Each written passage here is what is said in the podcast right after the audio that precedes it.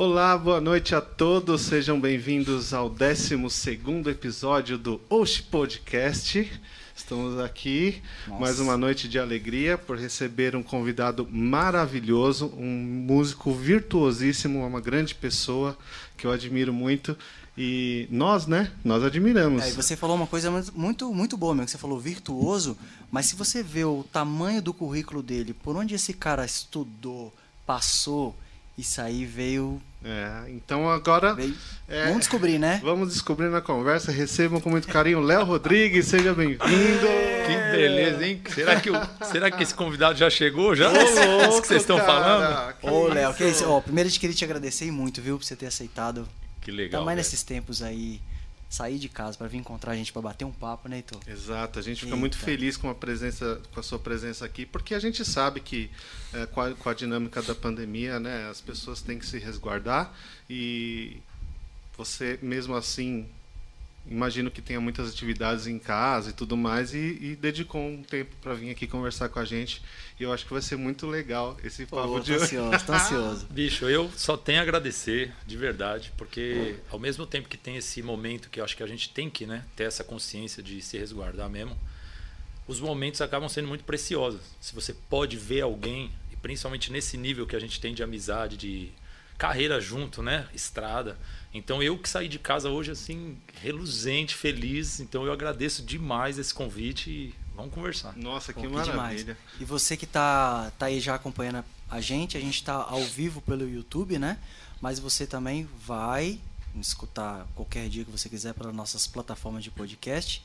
E hoje com esse convidado ilustre, Léo Rodrigues aqui, um dos maiores pandeiristas que eu com certeza. Que eu já Sem vi, sinceramente. Nenhuma. Mas vamos, vamos deixar, Léo. Vai. Para quem não conhece você, que está assistindo a gente, conta um pouquinho quem você é, o que você toca e você que não me conhece não está perdendo absolutamente nada. mas é o seguinte, ah, bicho, é difícil, né? Tanto lugar que a gente passou, mas eu sou só um moleque apaixonado por pandeiro. Eu lembro que eu tinha uns 18, 19 anos e comecei tarde, né? Geralmente a molecada, meus amigos geralmente já tocam desde os 10, 12. Uhum. Eu passei a adolescência toda sem tocar, sem me interessar por música. Meu pai e minha mãe jornalistas, nunca, a gente não tinha nem som em casa, era só TV, jornalismo, né? Então, uhum. eu lembro de ver debate político. Com 10 anos eu gostava de ver o Maluf brigando com a Marta. e música nunca foi um ponto assim. E, e aí, nos, acho que em 99, 97, 98, começou aquele boom do pagode. Né? Teve uma época aí que o pagode estourou. E eu lembro que eu comecei a gostar, porque na escola que eu estudava, os moleques ouvia pagode, tocava pagode na, na saída, e eu comecei a achar legal. E aí, só com 18 para 19 que eu fui descobrir o pandeiro. E aí foi um negócio avassalador na minha vida, assim, porque mudou completamente. Eu, eu ia ser publicitário, eu já estava me formando eu era mágico, né? Pouca gente sabe disso. É, mesmo. É, é mesmo. Eu fui mágico. então, fui... isso antes de. Antes, antes de tocar. Eu, eu fui formado na Academia Brasileira de Artes Mágicas, bicho. Nossa, Então tá eu, eu apresentava com terno, tinha roupa de mágico e ganhava meu dinheirinho. E você sabe fazer mágica ainda? Você sei, ainda faz uma sei, sei. Faço umas coisinhas. É mesmo? Com dado, moeda. Moeda. Minha especialização sempre foi close-up, que é exatamente essas coisas que tem no cotidiano, né? Nunca foi mágica de salão, por exemplo, serrar mulher eu gostava dessa coisa da manipulação, né? Que legal, cara. E aí foi um período lindo na minha vida. Eu achava que eu ia ser mágico mesmo, assim, tanto que eu fui acho que uns cinco anos formado e trabalhava muito com isso, a adolescência inteira fui mágico. E aí quando veio o pandeiro, cara, ele, ele, ele veio com uma força, não, eu não me senti muito escolhendo entre uma coisa ou outra. Eu adorava tudo, fazia de tudo, mas o pandeiro foi tomando cada vez mais tempo na minha vida. Então quando eu vi, eu estava indo para Itaúnas dançar forró, mas com o pandeirinho aqui, entendeu? Estudando pandeiro e ao mesmo tempo me conectando com forró. Então a, a carreira de músico foi muito junto com a, com a de moleque que queria ir pro forró dançar. Eu ia pro KVA, entendeu? De noite e de dia estudava meu pandeirinho, então foi tudo meio paralelo assim. Então vivi, me, me formei gente dentro do universo do forró, tipo com 18, 19 fui entendendo, me entendendo como gente já dentro do forró e, e paralelo a isso fui virando músico e aí você vai. Você não pensa muito assim, você não consegue. Não é uma carreira que você consegue falar assim, eu vou por aqui, depois vou fazer isso. As coisas vão acontecendo, você tem que estar aberto para as coisas. E quando eu vi, eu estava tendo a vida que eu sonhei, assim, a partir do momento que eu conheci o pandeiro, que era estar num Massa. palco, era sair do Brasil, é. era tocar com quem eu admirava. Então, até hoje, eu estou aí, sei lá, fazendo 17 anos É, você está descrevendo assim a carreira de músico popular. Que Sim. Você diz assim, né? Porque Sim. Também Sim. tem a galera que já que sabe, tipo, entra na faculdade. Plano de carreira, plano é, de carreira. é, que, que é mais certinho, assim, né? Que é mais certinho. Só que é engraçado, né? Porque o certificado de que vai dar certo não existe, Não existe. em nenhum lugar. Inclusive tem carreira que é assim, como a minha, que nunca foi pensada e hoje eu estou há 18 anos vivendo só disso, nunca ganhei dinheiro com outra coisa. E tem um monte de gente que se prepara um monte e fica super certinho e as coisas não acontecem. Então, na verdade, isso é, isso é, né? isso é coisa para papo aí, porque E acaba migrando para outras para outras áreas. Pode é. Isso acontece muito hoje. em Acontece dia, né? muito, muito. Tem muita gente que me liga e fala assim: a gente dá aula de música, e o pessoal que quer fazer carreira com isso, às vezes acha que você tem algum manual, né? Fala assim: o que, que eu faço para eu conseguir viver de música? Cara, se eu pensasse isso quando eu estava começando, eu não sei se daria certo minha vida, porque o, o, o- o que me movia era sempre estar atento aos chamados que a vida trazia e estar de cabeça ali. Eu não pensava se aquilo ia dar muito certo ou muito. Fazia sentido para mim, né? Coração. Pô, fez sentido isso aqui, cara. Tanto que uma das escolhas, uma escolha polêmica na minha vida e que eu acho que faz eu estar aqui hoje. Eu tava, eu entrei na Embi Morumbi fazendo publicidade, marketing. Estava no quarto ano e era o mês de outubro do quarto ano. Eu me formava em dezembro. Tá acabando. Faltava um mês. Eu comecei a fazer aula de sapateado, já come... já estava tocando num barzinho, já estava ali, né, um pezinho na música, mas era um hobby amoroso. E aí, essa mulher, a Kátia Barão, que era a dona da companhia de sapateado, ela chegou para mim um dia e falou assim: Meu, a gente tá precisando de um homem aqui, que é um grupo de mulheres, e a gente quer estrear uma peça que vai precisar de um músico que atue. Eu nunca tinha atuado e nem era músico. Falei, sou eu, bicho. Sabe assim, é, sou eu. Então tá, os ensaios são tal dia. Aí já era um dia que eu tinha faculdade. Esse é o lugar que você já começa a falar assim, o que que, o que, que pulsa mais em você, sabe? Então, assim, esse foi o primeiro sinal. Depois comecei a tocar à noite num outro dia da faculdade. Que uma mulher falou, você quer tocar comigo? Eu falei, quero. Quando veio a terceiro, o terceiro convite batendo junto com a faculdade, que foi um grupo na época que era de seis moleques que iam fazer percussão cênica, era uma coisa muito bonita assim. E os ensaios eram de quinta noite. Quando veio esse convite, foi a hora que eu falei: a, a música tá me chamando. Fui. E aí minha mãe ficou muito doida, né, bicho? Porque imagina, a mãe fala assim: você não vai pegar o diploma, cara? E tipo, vai, você vai trocar o diploma por o quê? Não, porque eu acho que vai ser legal, mas vai ser legal, né? Tipo, Então, o que eu falo sempre é: não é muito um plano de carreira, mas é você, parece clichê, mas ouvir seu coração de verdade, sabe? Fala assim, pô, não tá me dando dinheiro, mas isso me completa, então você vai para lá, sabe?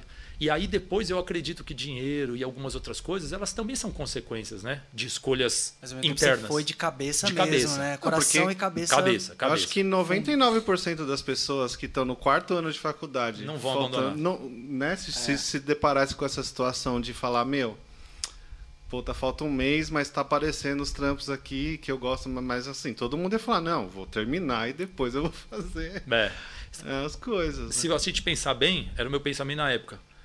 As oportunidades que eu estava tendo em outubro de 2000, vamos supor, elas não estariam lá em fevereiro de 2001.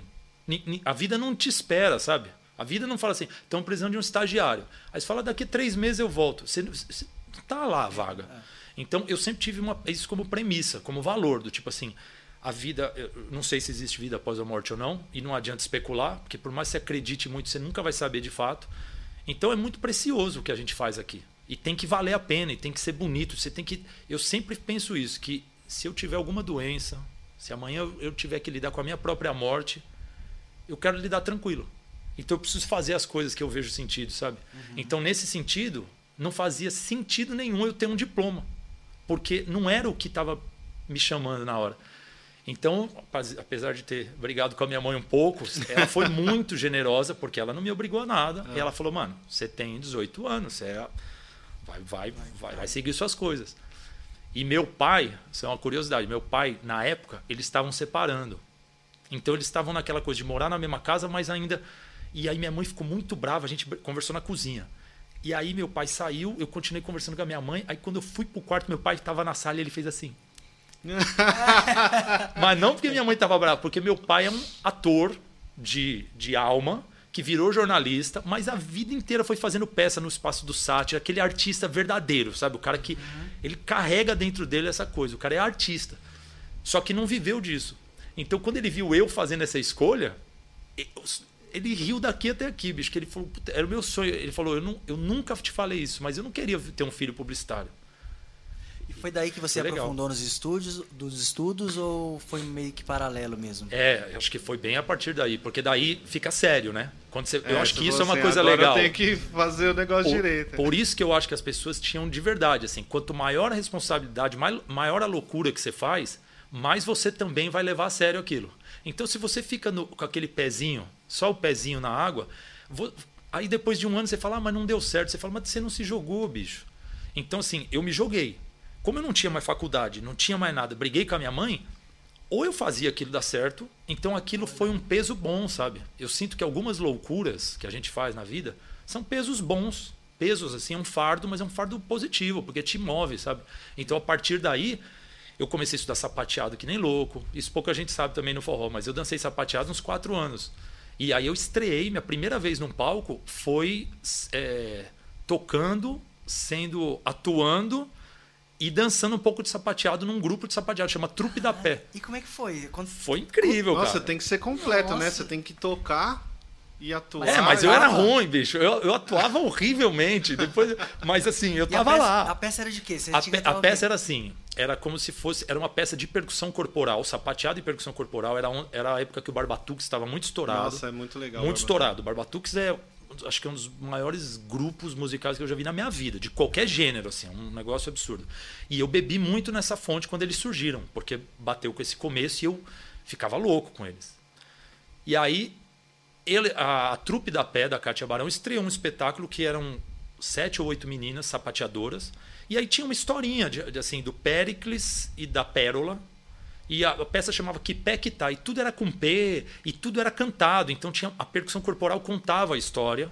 E, e a gente era meio. Assim, era um texto meio mudo. Tinha umas falas, mas era uma coisa mais que a música e a história ia se passando. E, e algumas peças musicais no meio. Então eu ficava atuando como se fosse o, Péricles apaixonado pela Pérola, que era uma grande sapateadora. E nessa eu ficava a peça toda meio pé rapado, tentando conquistar ela e a história ia sendo contada com música e sapateado. Era meio muito Mas louco. Você já pegou o papel então? Peguei foi? o papel, foi. E a gente estreou nesses teatrinhos pequenos, chamava Teatro Plínio Marcos. Do lado do Sesc Pompeia, tinha um shoppingzinho ali, tem um teatro ali dentro. E para mim era muito engraçado, porque eu chamava as pessoas para ir, e o ingresso era cinco reais, iam ver, e aí você ficava com vergonha, mas também ficava feliz. Então minha experiência foi meio, esse foi o começo. Assim. Não, eles falam que todos os grandes músicos, a pessoa que se apresentou no palco, que fez teatro, é uma outra é. A pessoa tem uma outra sim. Tem uma outra visão, uma, uma outra visão. presença, é né? A forma de se comunicar. Com, instru com o instrumento, você está atrás do instrumento. Você, é, mas você, o, você, o corporal manda muito ali. Quando é, você quando você faz um show, tipo, o pandeiro, ele é mais importante que eu. Tipo, eu não estaria lá sem pandeiro. No show uhum. do mestrinho, por exemplo. Sim. Então, o pandeiro, ele está em primeiro lugar e eu tenho que dar conta de fazer, de chegar no nível que ele merece de som. Então você está protegido, assim. Né? Tanto que você não, você não precisa ser um músico super desinibido para tocar muito bem. Você pode tocar muito bem e ser meio parado, tímido. E pode ser um gênio. Já no teatro você não tem muito essa, essa dosagem. Se você, não, você, precisa... você, não pode ser tímido e não querer mostrar quem é você é. se você é um personagem. É. Então o teatro ele te exige mais assim nesse Nossa, sentido. Foi sua primeira vez assim foi. de tudo. Que doideira. Quanto tempo que tiveram Engraçado. que ah, ensaiar assim? Ah, acho que ficou, sei lá, um ano ensaiando, depois a gente ficou um ano em cartaz, rodando. E era, era o sapateado, tipo, tinha um sapato com ferro é, sapateado fazer mesmo, o barulho que eles chamam ali. de tap dance, né? Que é o sapateado americano. Que é, você tem então, o sapateado é escocês, é, você tem o sapateado também brasileiro, que não é chamado sapateado, mas os trupés de coco, que eles usam sapateado, hum, técnica de pisada, agora. quando você pega o coco raízes de arco verde. Então é presente isso. E as composições eram feitas pro, pro espetáculo mesmo. Então, algumas músicas eram cover, tipo assim, de músicas famosas, mas com coreografias originais. É, que a Legal. Kátia foi, acho que, uma das primeiras mulheres a trazer o sapateado pro Brasil. Ela é uma mulher incrível, assim.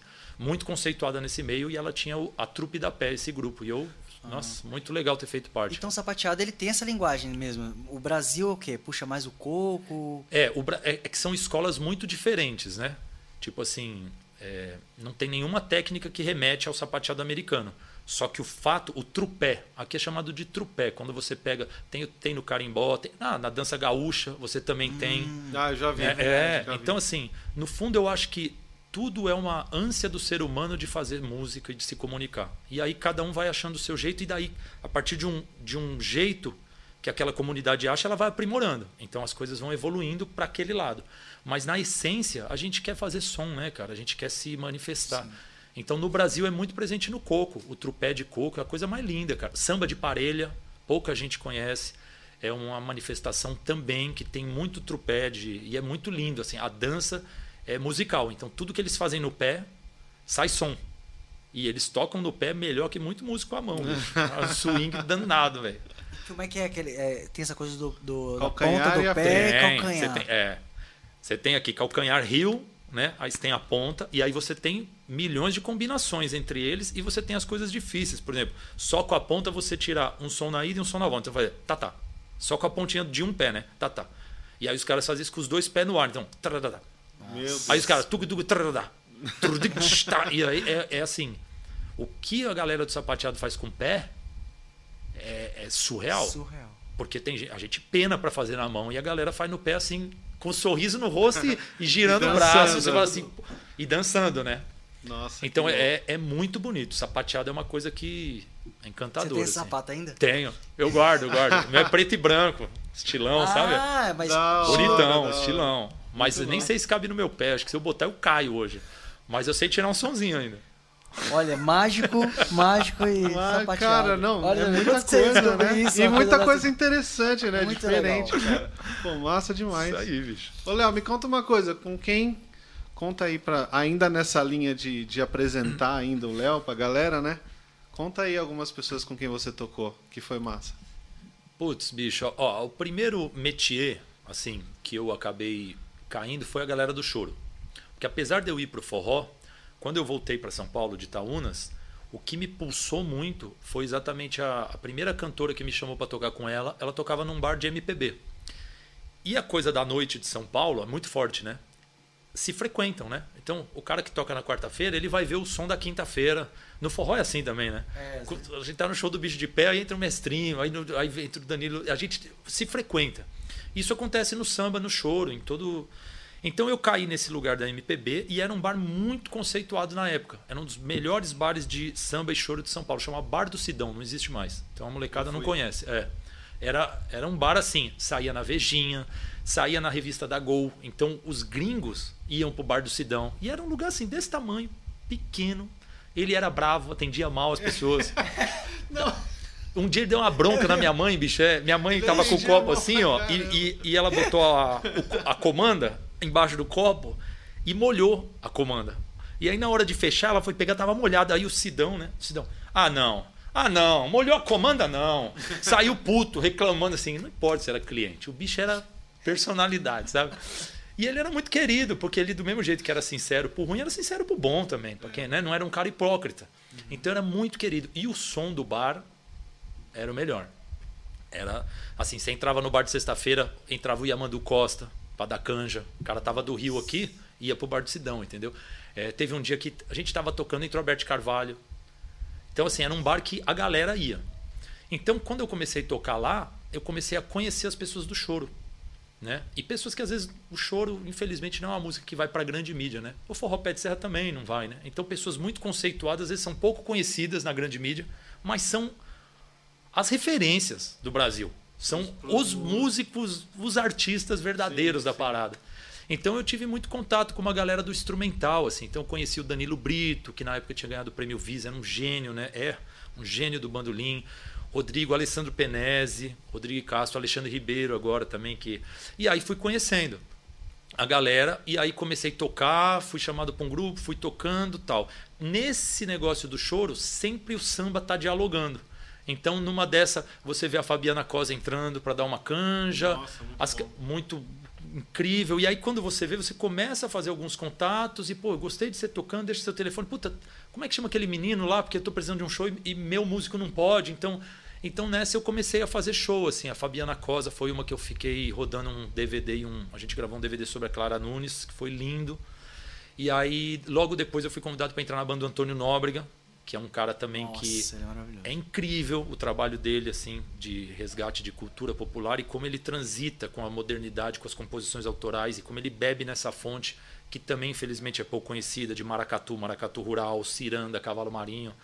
E aí com o Nóbrega a gente começou a fazer muita coisa grande. Então eu lembro quando o Nóbrega teve como convidado, por exemplo, a Beth Carvalho, a Elba Ramalho, o Moraes Moreira e eu tocava com o Nóbrega. Então você vai começando a fazer essas pontezinhas e vira e mexe você tá tocando, o artista olha, gosta, depois pergunta, pô, que banda legal. E aí quando você vê tem um segundo show e de repente você tá tocando com uma galera que você fala, nossa, não acredito. Mas é uma coisa muito difícil de roteirizar. Você imaginava Não, assim? não. Não, ó, a única coisa que eu imaginava, isso eu lembro, eu ia ver o show do Nóbrega, eu era muito fã do Nóbrega, sou até hoje, mas eu era assim. E o meu sonho era tocar com ele. Ele tinha shows na época muito grande. Ele tinha patrocínio e tinha aqueles shows no Teatro do Sesc Pinheiros com malabarista, com dançarino, era uma coisa muito mágica. E eu lembro de comprar DVD dele, chegar em casa, pôr DVD. E eu lembro disso, de falar assim, ver o Gabriel tocando, o Gabriel era o que- músico que eu tocava com ele. E falar assim, eu, eu, eu, eu dou conta de estar ali um dia. Tipo assim, mas Se era, mas isso- era, não era tão literal, no sentido assim, vou fazer esse caminho para estar lá. Mas aquela coisa de falar assim, mano. Eu e eu nem sei se na época eu saberia dar conta. Acho que na época eu não tinha condições, mas sabe quando você, você, Você sente, vê você fala, ali, mano, você eu, eu queria estar ali, eu queria estar ali. Só que era o filho dele que tocava com ele. Ah, é Então a difícil. chance de entrar é muito é difícil. E ele já cara. tava lá, tipo, há 10, 12 anos, 15 anos. O moleque tocava desde pequenininho. E pra minha surpresa, um dia ele precisou sair e o Nóbrega me ligou em casa pra eu tocar no lugar dele. E eu nunca tinha falado com o Nóbrega. Ele me ligou, pouca gente sabe disso, ele me ligou passando trote. Ele falou assim: quer falar? É o Léo Pandeiro? É o Léo-" Com uma voz assim, ó. Nove da noite. E não tinha celular naquela época, era telefone. Eu, bicho, eu vou desligar, bicho, vai passar trote na sua mãe. Aí ele deu risada, falou: Ô Léo, é o Antônio Nóbrega. E eu reconheci a voz, eu falei: tá porra, não. E aí ele fez esse convite. Ele falou: Olha, meu filho tá saindo da banda e eu tô precisando de alguém que toque pandeiro bem e caixa. Tem que dominar esses dois instrumentos. Eu nunca tinha tocado caixa. Eu falei: Sou eu, Nóbrega. Eu toco esses dois excepcionalmente. Falei mesmo. Na bicho. Nossa, E ele tenho acreditou. E- ah, tem que fazer, cara. fazer. Cara, sabe qual é o problema? Que se a vida te dá um negócio muito legal, você aceita e depois corre atrás. Você não, não, não diz não e depois É. se arrepende. Você fala, vou, e depois fala assim, vou fazer aula. Cara, você falou isso, aconteceu exatamente isso comigo, porque eu- teve uma vez que eu tava na Feira de São Cristóvão, eu, já, eu sempre conto isso. Eu tava na Feira de São Cristóvão, eu só ia pro forró, mas meu sonho era tocar, porque eu tocava no interior e tal. Eu olhei assim e falei assim, putz, cara, eu vou tocar isso aí. E aí cheguei pro cara e falei assim, olha, meu aniversário, deixa eu tocar aí. Não tocava nada. O cara, é? Então, pode tocar. Eu, meu Deus! Me lasquei. Me lasquei. Vou tocar, e toquei. A sorte que aí era shot, shot eu sabia, foi meia hora de shot, mas aí aconteceu várias coisas. Aí pediu pra tocar forró, não sabia. Aí ele, não, não dá não, você, você não sabe não. Não sabe.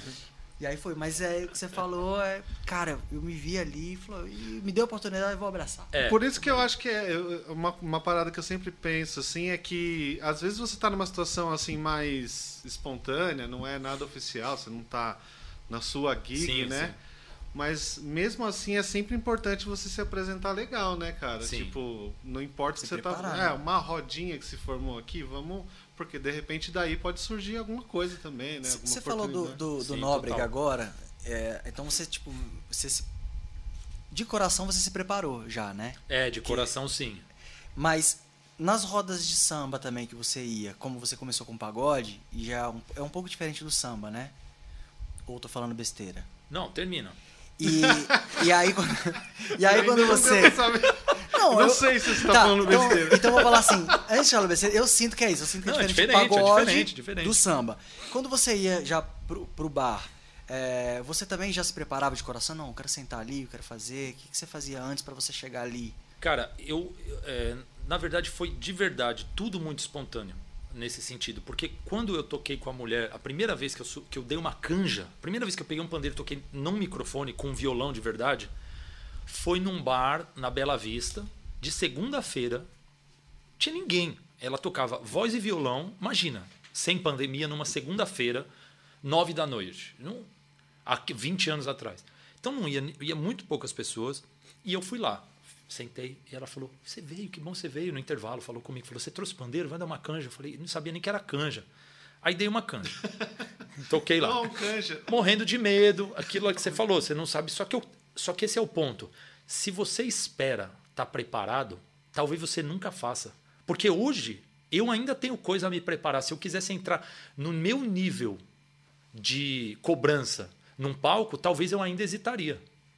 Uhum. Eu, como músico, ainda sinto que falta um caminho absurdo, mas eu não deixo de estar lá. Então você tem que ficar achando essa dosagem. De, lógico, você não vai desrespeitar a parada e entrar totalmente despreparado. Mas você também não vai deixar de entrar, porque você ainda não está preparado. No marketing tem uma, uma, uma máxima que eu adotei, assim, que é, é melhor feito do que, per, do que perfeito. Porque o perfeito não chega às vezes. Então é melhor fazer, cara. Ah, mas prima, não ficou né? perfeito. Mas tá feito. Ajusta. Pô, você começou o podcast, aí você vê daqui 10 anos, você vai falar, nossa, faltava. Não importa, você começou. E depois de um ano você ajustou. Então, assim. Então, nesse sentido, eu fui tocar. E não estava tão bom, mas ela gostou, porque não, não tinha pandeiro. Então, agregou. Depois eu estudei, na semana seguinte fui de novo. Daqui um mês estava legal. E aí eu me apaixonei por isso. Quando uma mulher tocou bandolim, eu nunca tinha visto choro na vida. Aí um dia veio uma mulher e falou assim: Eu posso dar uma canja? Elas se conheciam. E ela tocou, e aí a cantora sentou. Foi a primeira vez que eu toquei sem voz. E o bicho pegou, cara. Eu nunca tinha escutado, eu nunca sabia que tinha música só com instrumento. Eu, pra mim era a voz e, e, a gente. E de repente ela pegou o bandolim e começou. E eu toquei, eu me senti mais vivo do que quando eu estava tocando bossa nova. Eu, eu, me acendeu um negócio. Quando acabou, eu falei assim: o que, que é isso? O que, que é isso? Ela falou: é choro. Você não conhece choro? Falei: não. E aí, então assim, é, o que ia aparecendo ia me tocando, eu ficava e eu ia. Então ela falou: Você gostou disso? Vem aqui na sexta-feira. Era a melhor roda de choro de São Paulo. Zé Barbeiro, Stanley Carvalho, os caras da pesada. Fui lá, me encantei. Falei: É isso que eu quero da minha vida. Tocar choro, bicho. Só que ao mesmo tempo, quando vem uma cantora do nível da Fabiana Cosa e, e dá uma canja e você toca, você fala: Nossa, eu quero isso. Aí de repente você está no forró e ouve um negócio. Então, assim, você, você, como músico, artista, você quer beber em todos os lugares que são reais, né? Não. E o Brasil, ele é real em tantos lugares. O Brasil é bonito em tantos lugares, né? O forró, o choro. Você não tem como escolher. Uma roda de pagode é a coisa mais legal do mundo, bicho. É. Um samba, coisa mais legal no, do no mundo. Pandeiro, no choro, o pandeiro, eu, eu acho que ele é um protagonista. É, porque total. ele é. Né, total. Um monte Muito de... mais que no forró, por exemplo. É, ele tá ali. É, ele no é forró ele é coadjuvante. É, no é choro, não. É, então, e é exatamente por isso que eu falei aquela coisa. Será que eu tô falando besteira ou não? Porque o cara que é um pagodeiro mesmo, pagodeiro, pagodeiro, ele toca de um jeito. No samba, ele vai ter que fazer umas outras coisas. É, isso aí, cara. Tem, o dia o Jô Soares perguntou pro Zeca Pagodinho, né? Quem não viu, vá ver lá no YouTube, tem. Perguntou qual a diferença. Tem diferença? E ele. São respostas geniais, né? Porque tem, mas também não tem. Entendeu? Então, assim, a coisa da, da, da, da música popular ela foi se moldando e se, fe... e se fazendo, e é isso acontece até hoje. Ela é viva. Então, toda vez que você tenta definir, você está correndo o risco de falar besteira. Porque as coisas estão em constante. O pagode não existia até, até 30 anos atrás. Sabe assim? Fundo de que. Tipo, as coisas vão se modificando. E aí as pessoas vão sentir necessidade de dar nome. Mas ao mesmo tempo, se você pegar o que o fundo de quintal fez, que foi o começo do pagode, é samba puro. É, é. samba. Eu, eu, eu considero samba. Entende? Mas assim, mas não é. Então, eu, eu assim, difícil rotular, mas é diferente. Só que o músico que está aberto, ele tenta se conectar com a linguagem do que ele está tocando. Tipo, se o cara é pagodeiro, mas é músico mesmo, de alma, se ele for numa roda de forró e for interessado, ele vai se ligar um pouco e falar: olha que legal, eles, eles fazem um pouco mais isso, menos isso. E ele vai se moldar aquilo, entendeu? Agora tem música que tem esse caminho também de falar assim, minha praia é essa e ponto. Mas uhum. aí é uma uhum. escolha do músico e aí talvez ele não vai transitar tão bem. Eu sempre achei legal. tentar tocar pagode do jeito que é pagode, tocar o samba do jeito que é o samba, tocar forró. Só que é, é um caminho mais difícil, né? Você não vira referência em nada, mas você como músico também ganha muito. Não, mas pode ser que você vire referência. Também, pô. também. Mas só estou dizendo, é difícil. Você, você, você virar referência em alguma coisa, você tem uma vida. Tanto que você pega. Quem são as referências do forró? Não é o cara que gravou um ou dois forrós. É o cara que viveu pro forró, mano. É. Então, o Dominguinhos, ele tocava qualquer coisa bem. Só que ele não é a referência do jazz. É. Ele não é o maior sanfoneiro do samba. Ele é o forró. Falou forró, é Dominguinhos. É. O cara virou o forró. Porque ele viveu para aquilo. Né? Então, são escolhas aí que.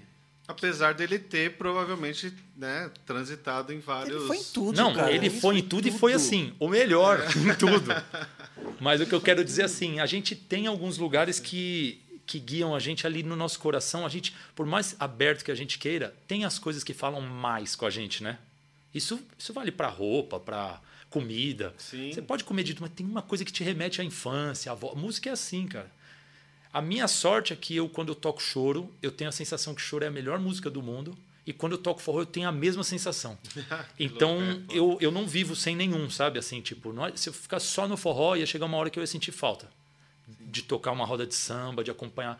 E vice-versa. Se eu ficasse só no samba, ou só no choro, ou só no pagode. Então, eu acho que isso é uma das belezas da vida. Você também poder transitar, né?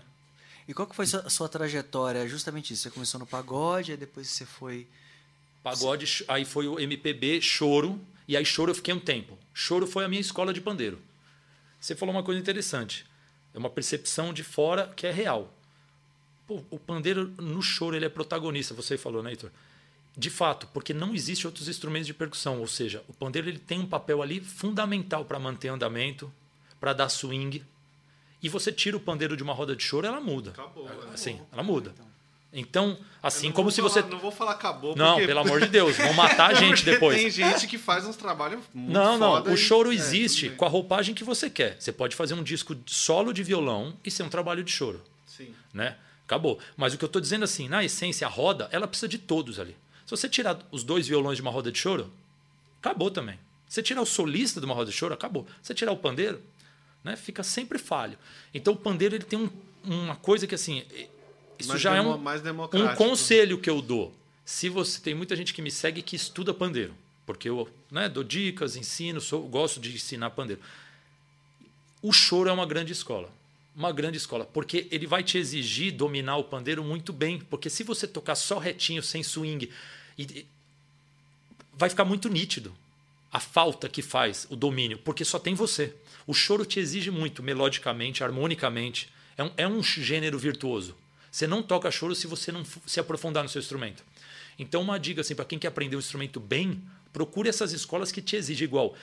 Se você tocar zabumba num grupo que faz releituras de não sei o que com 10 pessoas é uma coisa, mas você tocar num trio. Trio. É. É. Então, assim, você quer se aprofundar em zabumba? Você tem que Você ter um trio, muito meu irmão. mais exposto. O né, quê? fica A sua levada vai ter que. Não pode oscilar. Assim, o pandeiro é isso no choro. Você quer tocar pandeiro? Às vezes você está numa roda de samba e está começando a tocar. Tem surdo, tamborim, cuíca. Se você fizer tuk-tic, tuk-tic e não oscilar muito, Já passa. valendo. É. No choro não passa. Você tá abafando embaixo? Tá swingando? Não. Então o cara do violão vai olhar, não tá bom ainda. Então eu tomei muita bronca no choro. Às vezes eu tava o dedão mais forte, os caras falavam para mim, acabava a música, esse dedão tá muito forte, mano. Caramba, que coisa, hein? Tipo, olha o nível um que você vai aprender seu instrumento. né, Não, os caras que tocam há que ouvir, 50 né? anos a mais. É, Você vai falar o quê? Você, você agradece e fala, putz, aí você toca mais baixo. Então, eu aprendi muito a tocar pandeiro com quem não era pandeirista. Que me dava. o Os caras tocavam com os melhores pandeiristas e tocava comigo. E falava, não, isso aí não tá bom ainda. Aí você foi lapidado por esse. Lapidado por ele. Um desses Que é caras é, o muito Zé bom, Barbeiro. né? O Zé Barbeiro foi meu pai musical, assim. Tudo que eu sei, eu devo muito a ele. Tipo, quando eu fazia alguma virada que não era gostosa, musical, no meio da música, no meio do bar, ele fazia assim, ó. Nossa, E a Tocando. primeira vez acaba a vida. E aí você né? dá aquela baixada assim, ó. Meu Deus. Aquela engolida seca e finge que, que, na verdade, você desequilibrou. A virada foi porque você escorregou. E em compensação, isso vai acontecendo várias vezes. Depois de uns meses, um ano, uma virada que você faz certa, o cara levanta a cabeça e dá aquela olhada pra você assim, ó. E aí você, tipo, parece que você vai até o céu e volta.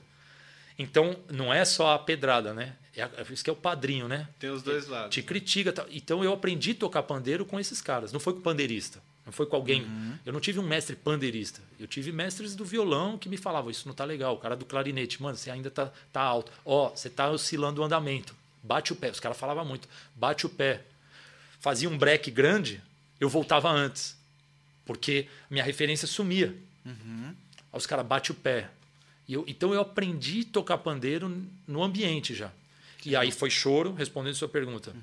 Depois do choro, então foi pagode, MPB ali, bossa nova, choro. Depois do choro, eu acabei caindo com a Fabiana Cosa em muita roda de samba. Toquei no Aldo Borogodó, que é um bar que teve aqui, que tem Você ainda sa- aqui em Aliás, São vocês Paulo. sabem se, tá, se fechou, se Eles continuou? fizeram uma campanha e agora conseguiram se Oh, manter, que né? maravilha.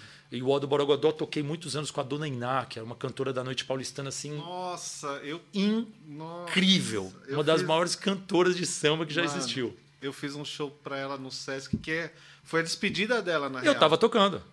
Acho que a gente não se conhecia, mas era eu. Porra, sensacional. No, Mano, na- no Sesc Foi Pompeia no- ou não? Foi no Sesc Pompeia. Eu tava lá. É. Então, assim, a minha escola foi indo aonde eu tinha que ir. E aí eu tava lá. E, e tinha gente do forró que falava, mas você não é forrozeiro? Mas, tipo, e não tem isso. Eu sou músico, né, mano? Aí caí no samba, toquei com muita gente do samba. Ela fez participação com. é, ela chamou muita gente para gravar no disco dela, o Quinteto Branco e Preto, Rock Ferreira, um monte de gente legal. É, o, Sil- o Zé da Velha, o Silvério Pontes gravaram no disco. Nossa, Daí- o Zé da Velha, mano. então, e aí foi pesado. indo, entendeu? E aí, por incrível que pareça, o forró foi minha última minha última aterrissagem, porque eu já eu era forrozeiro desde o começo, mas dançarino, né? Eu ia para Itaúnas, ia, mas como músico, eu nunca caía dentro do forró. E aí eu vou confessar uma coisa aqui, ó. Tá gravando, né? Ah, tá, tá. Tá gravando, Tá né? live, é pior que gravando. É pior que vivo. gravando, eu vou confessar. Quando eu caí no circuito instrumental, muita coisa acontecia por meio de edital e também por causa de SESC e uns, uns- um, um- um tipo de ambiente muito profissional, de cachê, de valorização. E quando eu encostava no forró, eu não via nada daquilo. E aí eu voltava. Então, eu sempre me ligava que assim, o forró é uma delícia para dançar e me divertir. Mas trabalhar.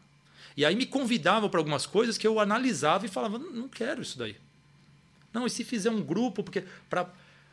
Aí, não, mas eles não pagam a passagem de avião para você ir lá para Bahia tocar. Aí você vai dirigindo, e aí você ganha 50 reais e volta dirigindo 12 horas e. Assim, sabe, coisas que, como, como eu já estava inserido na profissão, não faziam sentido. Então eu não ia pro forró. Ia dançar. Acabar, quantas vezes? Eu acabava a roda de samba e corria pro remeleixo para dançar o último forrozinho. Acabava não sei o quê, corria pro KVA. Terminava o show e ia pro canto da EMA às três da manhã, pegar a última entrada. Então o forró ficava nesse lugar, vou me divertir. E aí o cara que conseguiu me levar pro forró foi o mestrinho. Porque ele também veio com uma pegada diferente de, de olhar pro tudo, lugar né? e falar assim: tá bom, eu topo, topei isso uma vez, mas agora a segunda eu já não topo. Enquanto a galera já tava topando na, na vigésima. O forró, acho que tem uma coisa assim. É difícil falar do forró porque algumas pessoas podem achar que você está falando delas, mas eu estou falando realmente, eu não estou pensando em ninguém, assim, no geral. É muito comum, às vezes, no forró, você ter pessoas que têm outras profissões e tocam o instrumento. Então, se você tem outra profissão e outra renda, tocar o forró está num lugar de diversão. E quando que você quer se divertir? Sempre. E se alguém chegar para você e falar, eu tenho um palco para você, já é o suficiente. Mas para quem vive de música, você só dar o palco não é o suficiente. Então o forró tem muita gente que se profissionalizou e muita gente que não se profissionalizou e acabava aceitando coisas que eu não entro no julgamento individual, porque para aquela pessoa se está valendo, ninguém pode falar que aquilo não vale. Mas para quem vive daquilo, pode dizer que aquilo está afetando o meio. Então, assim, o mestrinho ele foi um cara que começou a tocar, ele tinha o trio Juriti, começou a partir para carreira solo. No comecinho ele fazia uma coisa ou outra, mas ele falava: "Não, isso aqui eu não topo". E aí ele não fazia. Aí de repente ele começava a crescer e as pessoas que não tinham mais ele porque ele não topava falavam: "Então, pera, vamos fazer o que ele está pedindo?" E, e o que ele estava pedindo era o mínimo. Era muito longe de ser tanto que a gente até hoje toca no circuito inteiro, em todos os lugares. Mas ele começou a vir com esse lugar profissional, que muita gente já fazia, o forró sacana. Ele não foi o pioneiro de nada, mas ele foi contemporâneo a mim, um cara que. Uhum. E, e aí ele foi me chamando e tal. E aí eu falava, bom, então, então a gente foi para o Rio de Janeiro uma vez de carro. E na segunda vez falamos, não vamos. Aí na terceira vez pagaram um avião para gente. Por quê? Porque viram que valia a pena ter um mestrinho lá. Então, assim, né? Um, uhum. Não, Difícil e, falar do forró, cara, mas é, é, uma verdade. É, não, Sim, mas eu, é uma verdade. Eu tenho certeza que a galera tá pensando muito nisso. Que não, a, a galera é... que toca, né? Uhum. Tá pensando muito nisso que você tá falando, com certeza. Eu vi um texto de um ano atrás, que eu escrevi, um ano atrás, esse Facebook tem esses negócios de relembrar. E eu lembro que eu escrevi um textão enorme, que era bem isso. Eu me vejo no lugar das pessoas que aceitam, porque eu também aceito. Eu, eu, sempre, eu, eu sempre fui esses dois lugares. Só que chega uma hora que eu.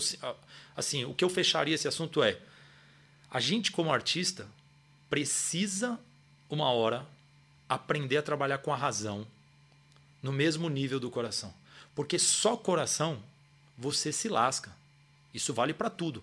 Faz uma analogia com relacionamento amoroso. Quando você se. Não falam que a paixão é cega?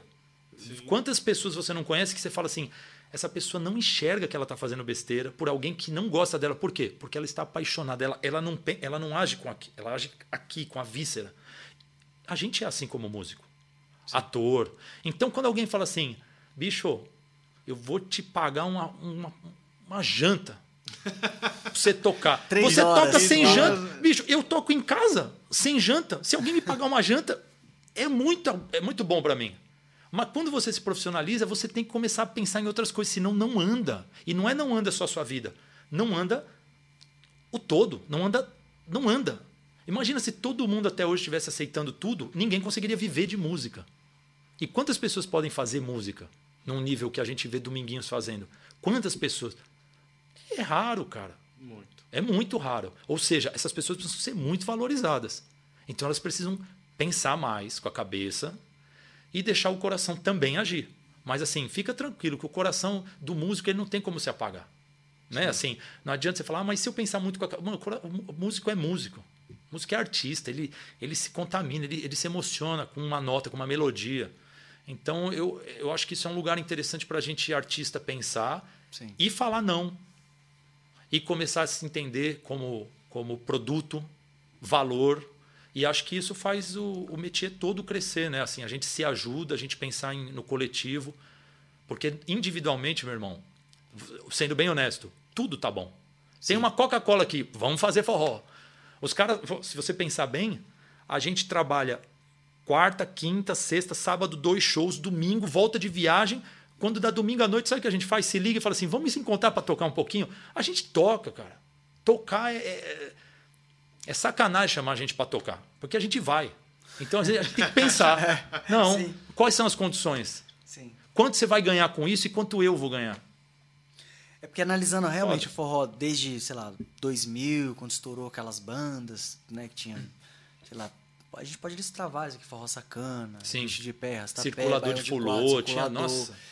Eu tava até vendo um, um clipe agora que o, o, o Seninha postou do, do Baião de 4, que ele que ele digitalizou e colocou, né?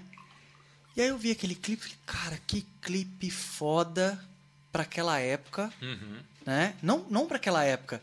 Era, era o mínimo que todos os músicos faziam, uma produção legal de clipe e tal, que aí tinha todos os públicos. Aí eu ficava pensando e comparando com agora. Eu falei, cara, as bandas de antigamente faziam sucesso, tinham suas produções, tinha até gravadora, a maioria tinha, tinha gravadora. Tinha. Era uma época de gravadora, né? Era uma época, mais. então, mas as gravadoras pegavam forró. Forró, às vezes você pegava até rádio aí, fazia uma coletânea de várias músicas. Né?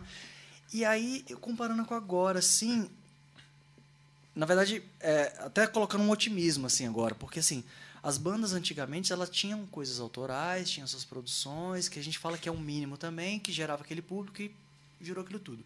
Depois a gente viu que, que caiu justamente o que você falou, já, tinha muita gente que aceitava muita coisa, tocava muita coisa do, dos antigos, né? Vamos dizer assim, os três do Nordeste, é tocado até hoje, né? Mas tem trio que só toca os três do Nordeste hoje.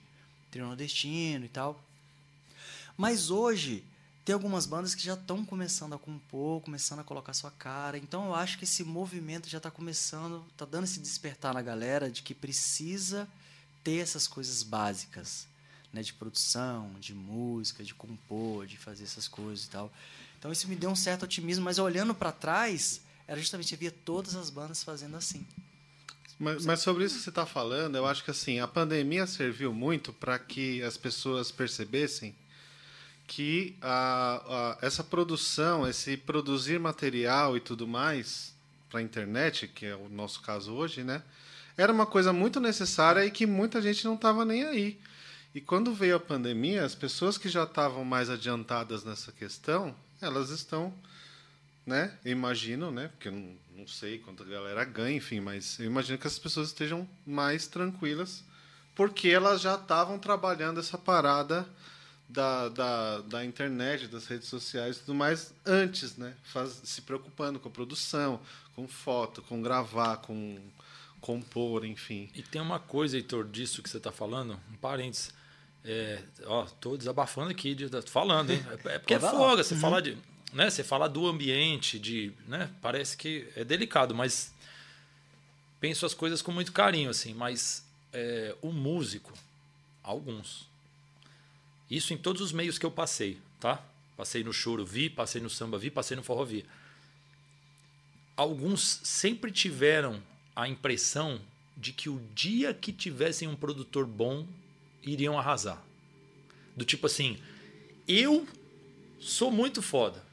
O dia que me descobrirem, aí eu estouro. E isso era comum do tipo assim, o dia que eu assinar com a gravadora. Em todas as épocas tinha isso. Com o que estava no momento. O dia, quando era CD, aí, nossa, o dia que eu assinar com uma gravadora. Então ficou sempre. Eu, eu, eu sempre vi músico esperando o produtor. Por quê? Porque daí o produtor ia produzir ia levar o nome dele para milhões de pessoas. Obviamente, vários músicos, pra, você citou vários aí, uhum. já perceberam que não era assim e eles fizeram a parada acontecer.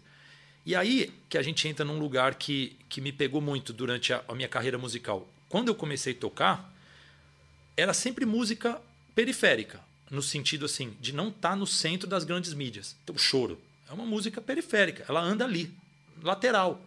A grande massa de, né, de, de, de entretenimento, de TV, de mídia. Então os caras criticavam sempre essa galera que estava nesse lugar. Porque muitas vezes talvez não tinha o tempo de estudo que a galera do choro tem com o instrumento e tal. Então tinha muita coisa que tudo bem criticar, mas tinha outras que eles deixavam de aprender e olhar. E quando vê, não sai do lugar, às vezes, por não estar tá aberto a coisas que algumas pessoas estão fazendo bem. Então você pega, por exemplo, uma Anitta da vida, é uma artista incrível, cara. Agora, por muitos lugares que eu passei, eu não podia nem sequer olhar essa esse lado positivo dela, porque já, eu já ia ser massacrado. Do tipo, pô, Anitta, você tá zoando. Porque não é tudo só o tanto que você toca o seu instrumento. Você trabalhar com arte. Pensa o seguinte, eu fico 20 horas por dia, todos os dias, durante 10 anos, tocando o instrumento. Aí eu viro o melhor instrumentista do mundo, só que eu não sei falar, não sei sorrir, não, não, não e fico lá tocando, olhando para baixo. E alguém, como é que eu vou fazer um show para 100 mil pessoas lá na, em Copacabana? Se eu, se eu acostumei a tocar assim para baixo e não. Então, assim, o ser artista ele é maior, ele é perceber o que está acontecendo, é criar alguma coisa, é se conectar com a juventude, se conect... Então, assim, o forró fala muito disso. Luiz Gonzaga falava essa palavra, né? Falava, ó, a juventude aí, o que que tá pegando? E ele fazia música do que estava acontecendo. Ele era um visionário. Ele era um visionário. E o Jackson do Pandeiro. Os caras falavam, fazia música do Top Les, bicho. Você acha que esses caras estavam estacionados? É. E tem gente de hoje que olha para os caras e fala assim: os caras eram tradicionalistas. Não era. Não era. Ah, o Pixinguinha. Não era. O cara botou bateria no choro, o Pixinguinha. O cara criou os oito batutas. Quem era tradicional naquela época devia odiar o Pixinguinha. Puta, bateria, descaracterizou. O Jacó era moderno para a época dele. A gente fica achando. Chiquinha Gonzaga, visionária. Ernesto Nazaré.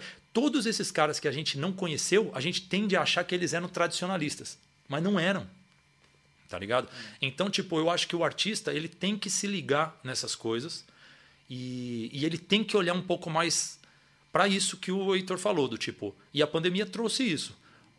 começaram a se produzir. E, e, eu falei com uma menina ontem, não vou nem falar o nome, que ela falou, cara, há um ano, desde que veio a pandemia, eu saí de tal parceria, de tal parceria e comecei a tomar a rédea do negócio. E eu nunca ganhei tanto, nunca cresci tanto. E eu, eu só fiz assim, Amém. É, é, é, eu falo isso há 10 anos. Tipo, tome a rédea do seu negócio. Não espere um, dono de cada casa de show te contratar. Não, pra, sabe? Pega dinheiro emprestado para fazer seu clipe, grava com a câmera, faz suas coisas, bicho. Porque daí a hora que alguém vê e for legal, as parcerias vão vir de outros lugares e não só do tipo assim, vão me descobrir. Um dia vamos descobrir. É. Então o artista tem que ir para cima. Tem um cara. produtor que fala que é justamente assim: é, a sua carreira é a mesma coisa de um foguete. foguete, cara, quando ele tá lá em cima é legal, mas a hora que tá ali é a hora que ele tá aqui, ó. A chama, o fogo vindo aqui é essa hora que tá produzindo, não é esperar. É lá é o final do negócio, é final, né? É Os caras ficaram 10 anos fazendo é. para depois estar tá lá no céu. Então é bem isso, Sim. assim. E a então decolagem então, ali, a força que É, a decolagem é o momento que tudo pode dar errado. E a, a, parte mais difícil. E né? a parte mais difícil, é justamente. E que Nossa. demorou mais para chegar, né? É. Porque assim, você ficou anos para aquilo. Mas é bem isso, assim. Eu acho que o artista tem que ir para cima, bicho. No popular mesmo, assim, Sim. tem que ir para cima com os dois pés no peito, fazer suas coisas. Faz... E é isso. Não precisa ser perfeito. Você pega. Quer um exemplo? Como que o Whindersson Nunes estourou? Com Mas, celular. Né? Não tava com luz é. Full HD, com câmera, com 20 luzes. E, por quê? O cara era talentoso e ele resolveu fazer. Ele não esperou alguém descobrir é, ele. Ele era garçom. E é né, isso bicho? que a gente tem que fazer, bicho. Não garçom. espere, vá lá, faça sua música, bote, faz um vídeo seu cantando. Faz o melhor que você puder. Claro, isso é, sempre. Isso é, o... isso é respeito, né? É. O mínimo. Mas, mas, por isso que você é... você falou justamente isso. Por isso que eu fico é, otimista com o forró, porque eu estou vendo mais pessoas fazendo isso. Mais pessoas, é verdade. É, então acho que isso, isso, isso vai E é em tudo, conta, viu, Will? Cara. Não é só a gente até falou aqui antes, né? Tipo, essa pandemia trouxe um acordamento no sentido de acordar porque realmente complicou as coisas. Então você não pode ter as mesmas soluções de quando não está complicado para quando está complicado. Você tem que ser soluções novas. Então eu percebo que a galera do áudio foi atrás de coisas que não iria se não tivesse acontecido isso. A galera, eu nunca vi tanto músico se preocupando em gravar bem em casa. Ou seja, eu mesmo, eu não sabia gravar e hoje eu sei várias coisas que eu não sabia.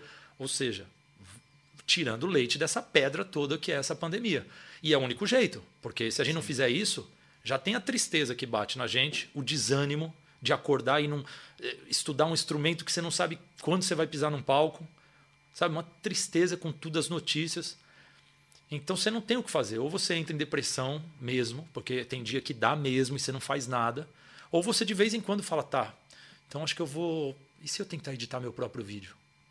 Aí você passa o dia vendo vídeo no YouTube, baixa um programa que é de graça, enquanto você vê, você editou seu primeiro vídeo. Mais ou menos, mas editou, cara. Você cresceu, tá ligado? Como artista, você cresceu. Sim, com certeza. É. Então eu tô adorando. E como um é que você isso. tava? A gente estava falando do, do, dos músicos que, com a vinda da pandemia, tiveram que correr atrás e tal. Antes da pandemia, como é que você tava com essa questão de produzir, se produzir, se ah, gravar? Eu, eu tava. Se... Cara, eu já tinha o canal Platinelas né? Antes da pandemia, por exemplo, eu já tinha o canal Platinelas, que é um canal que tem. Agora está com quase 50 mil inscritos.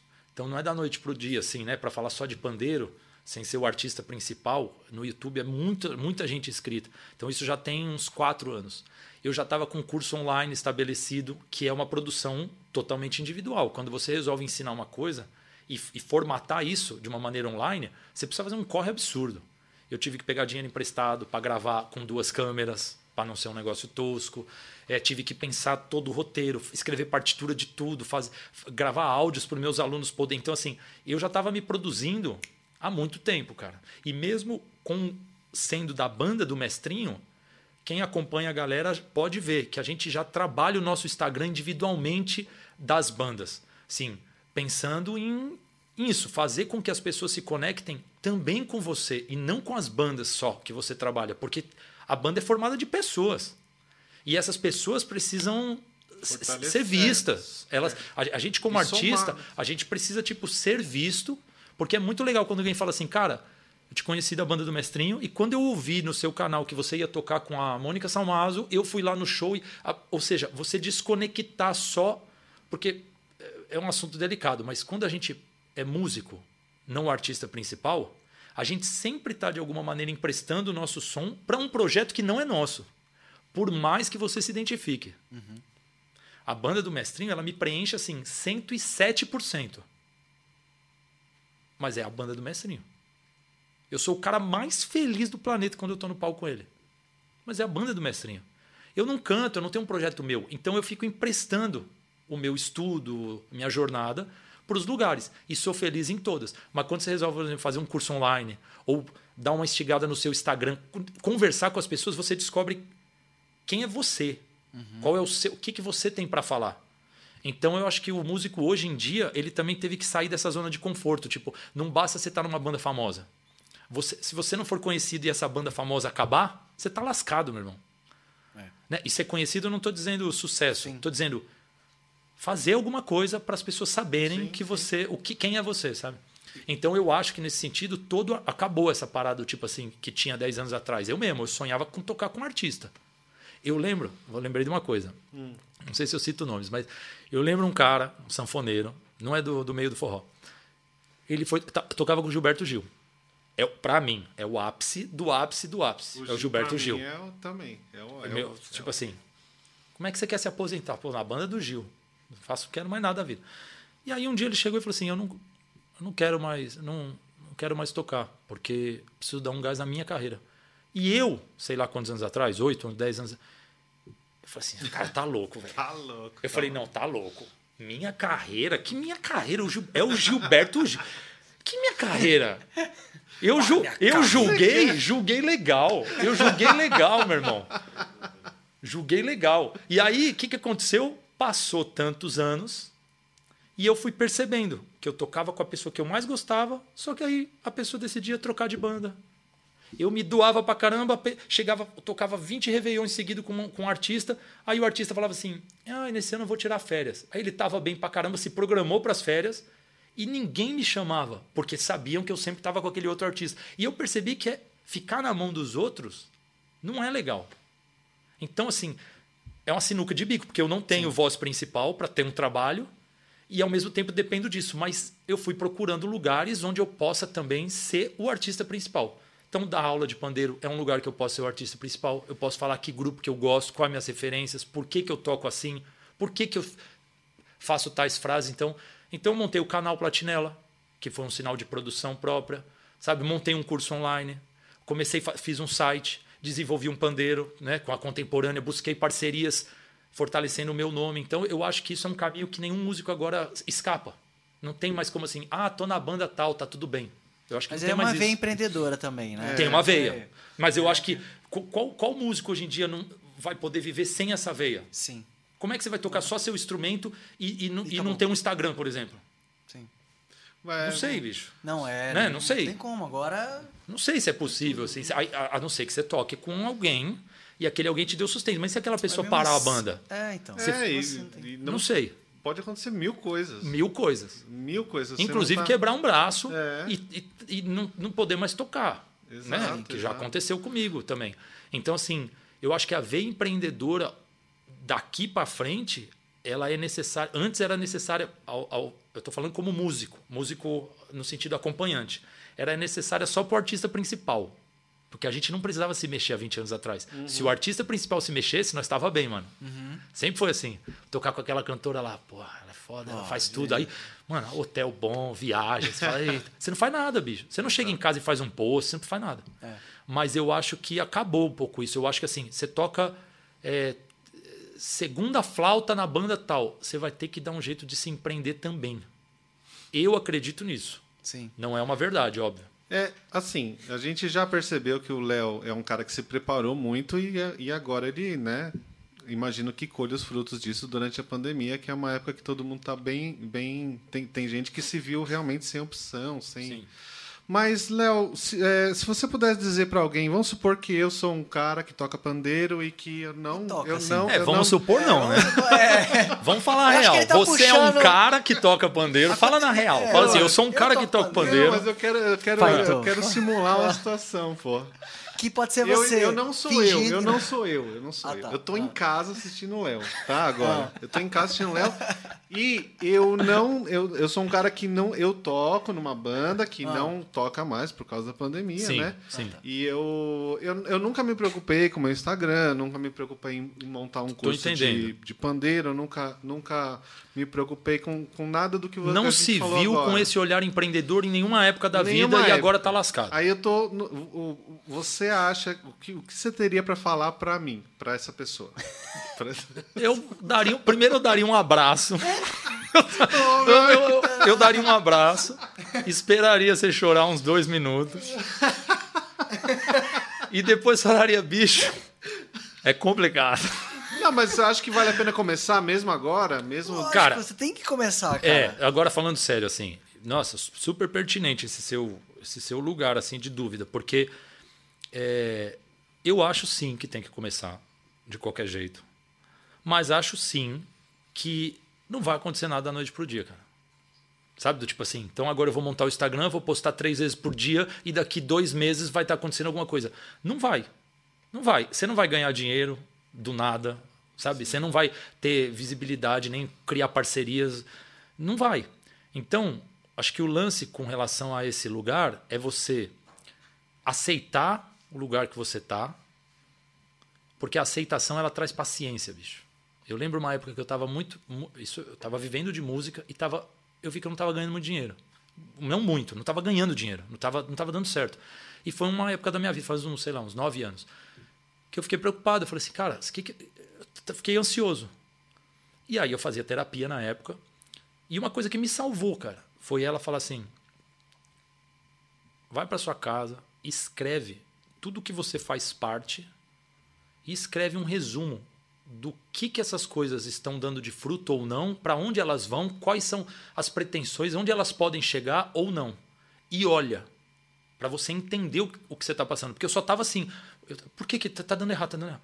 Aí quando eu escrevi, então, um exemplo, cantora tal, pô, ela acabou de lançar um disco e ela tá ensaiando, a gente ensaiava, mas não ganhava. Então tá ensaiando pra caramba porque ela quer daqui a seis meses que se diz não sei o quê. Projeto instrumental não sei quem. A gente acabou de montar, não sei o que, não sei o que. Escola que eu dou aula, não sei onde. É uma escola que começou. Quando eu li tudo, depois de uma semana analisando, eu entendi que tudo que eu fazia parte, tudo estava plantando. Então não tinha como eu querer receber. Ah, Então, eu não. Isso, só essa visão já me acalmou. Porque se eu precisar peda- pedir dinheiro emprestado nessa época, é a época certa. Isso vai me acalmar do tipo assim, então pera, não tem como eu ganhar dinheiro se eu continuar, ou seja, se eu quiser de fato ganhar dinheiro, se ganhar dinheiro for mais importante para mim, então eu vou precisar talvez ir para outra outro lugar, talvez vou entregar alguma coisa, vou dirigir um Uber, vou fazer coisas. Agora, visualizar isso na sua frente, velho, é importante. Então, no caso, se você visualiza e vê que nada vai acontecer da noite para o dia, então você percebe o que, financeiramente pode te ajudar para você, paralelo a isso, começar a fazer o que você tem que fazer com relação a isso. Que daí é, sim, fazer um canal no Instagram, fazer um canal no YouTube e pensar. Mas o que, que eu me conecto de verdade? Porque não adianta você ensinar alguma coisa. Você nunca foi professor. Aí tá na moda dar dica, você começa a dar dica e é uma bosta. Não adianta. Então, assim, qual a sua de verdade? Tá ligado? Qual a sua verdade? Qual a sua verdade, né? Então, a, a minha dica seria, primeiro, analisar a situação toda. Se dinheiro for um, um ponto, achar um caminho paralelo para você não sucumbir. E aí, com muita calma, ter um planejamento de médio e longo prazo. Que isso funciona. Tanto que eu fiz, eu fiz isso. Tipo, quando eu montei o curso, eu não tinha eu tinha que gastar dinheiro. Só que eu pensava isso. Eu vou gastar, vou investir, uma pessoa vai comprar, ela vai ficar muito feliz porque esse curso é bom. Depois eu vou. Sabe assim, vai dar certo. E é isso. Deu certo três anos depois, cara. Sabe? Você me perguntou do aplicativo, né? Que eu e, e um parceiro criamos. A gente tá, ficou quatro anos. Não é, já, já fala sobre Já fala disso. Pô, É, o- mas é isso. É, o acho que Léo tem tudo a ver. um- o Léo tem um aplicativo que é sensacional, cara. Provavelmente está ajudando muita gente. Eu a- comprei, eu comprei. Você comprou? Comprei. Quando lançaram o primeiro dia, cara, comprei. Curtiu. Porra, pra caramba. É legal, né? Nossa, é Mas ó, maravilhoso. você tem- olha, que como a criação como que isso- disso é. tem a ver com o papo do Heitor. Quando eu tive essa ideia, gente- foi eu e o Mirri, que é um austríaco, toca violão. A gente teve essa ideia, junto. Vamos fazer? Vamos. Eu gravo, você mixa, a gente. Aí a gente falou, tá bom. Como é que. Fomos procurar. Quem faz aplicativo? Gente, na época. Aí, Há quanto tempo a gente está falando? não, cinco Surgiu? anos atrás. Ah, cinco anos. Aí, cinco, seis anos atrás. Aí, quem faz? Não sabia, não sabia, sabia. Quando a gente chega em alguém muito profissional, ah, claro, é 50 mil. Eu falei assim, por quê? Não, para criar esse aplicativo. Eu falei, não, eu já criei, bicho. Você só vai fazer. Não, 50 mil para fazer. Eu falei, "Então- então, tipo assim, se eu fosse ser mais acomodado, esse aplicativo não sairia hoje, porque eu já teria desistido. Então, o ponto é, tá bom, eu não tenho 50 mil. Então, respira. E aí? Aí a gente começou a procurar paralelo. Quem está começando a desenvolver aplicativo e quer entrar de sócio? Aí quem quer entrar de sócio no aplicativo de música? Ninguém, né? O cara assim, eu vou trabalhar e Sério ficar mesmo? pobre. Ninguém. Porque os caras não, os cara não vê a sua ideia aqui de Sim. dentro. Eles vê de fora. Fala assim, ah, mas um aplicativo de música para tocar junto, sabe? Mas você é sócio? Tipo, aí eu vou fazer o bagulho, demora pra caramba e... E, e você aqui dentro, mano, não- isso vai estourar, isso vai ser bom. As coisas que só você vê, ou seja, seguir o coração. Puta clichê, mas é real, cara. Se você vê uma coisa que os outros não vê, você não desiste porque o outro não vê. Você vai, bicho. Vai. A gente fala que grandes ideias são é, a, é a mãe da necessidade, né? É. Você quer dizer, qual foi a necessidade que você via em fazer esse aplicativo? Não, é porque era funcional para qualquer pessoa que estuda música. Eu era estudante de música. Tipo, se eu quero estudar, eu estou estudando pandeiro. Peguei meu pandeiro. Aí eu falo, vou estudar samba. Aí eu toco sozinho no quarto, mano. É a pior coisa do mundo. Você não tá ouvindo outros, você tá tocando sozinho com o metrônomo metrônomo. Você começa a Não achar tem que o vida, samba cara. nem é legal, e aí verdade. você às vezes nem evolui, porque você tá- é, é ruim assim. Então, então o que, que você pensa? O que, que a gente pensou? Cara, você imagina você tá tocando cavaquinho, você faz aula de cavaquinho, você tá lá, e com um eletrônico, não sei o quê. Aí você põe uma música, aí tem que ser a harmonia da música, o cara já tá tocando isso. Aí você fala, você imagina se eu tô tocando cavaquinho e eu tenho um fone ouvindo pandeiro, violão, o, o famoso playback. Isso ninguém inventou a roda. Isso aí todo músico. Já tem, o Jacó, o pessoal da. Não lembro a gravadora agora, fez o, o playback do, de choro, do Jacó. Só que a gente pensou em forma de aplicativo para ter controle. Então a gente fo- foi nessa necessidade, tipo assim, levar a percussão brasileira para melhorar a técnica na e a linguagem de quem estuda música brasileira. Então o cara, um monte de amigo meu, toca choro na França. Só que não adianta você tocar choro só com os franceses tocando choro. Você tem que tocar com os brasileiros. Você tem que tocar. É igual forró. Não adianta ser um músico de jazz bom e, não, e querer tocar forró e não tocar com, com, com os caras do forró. Tem que.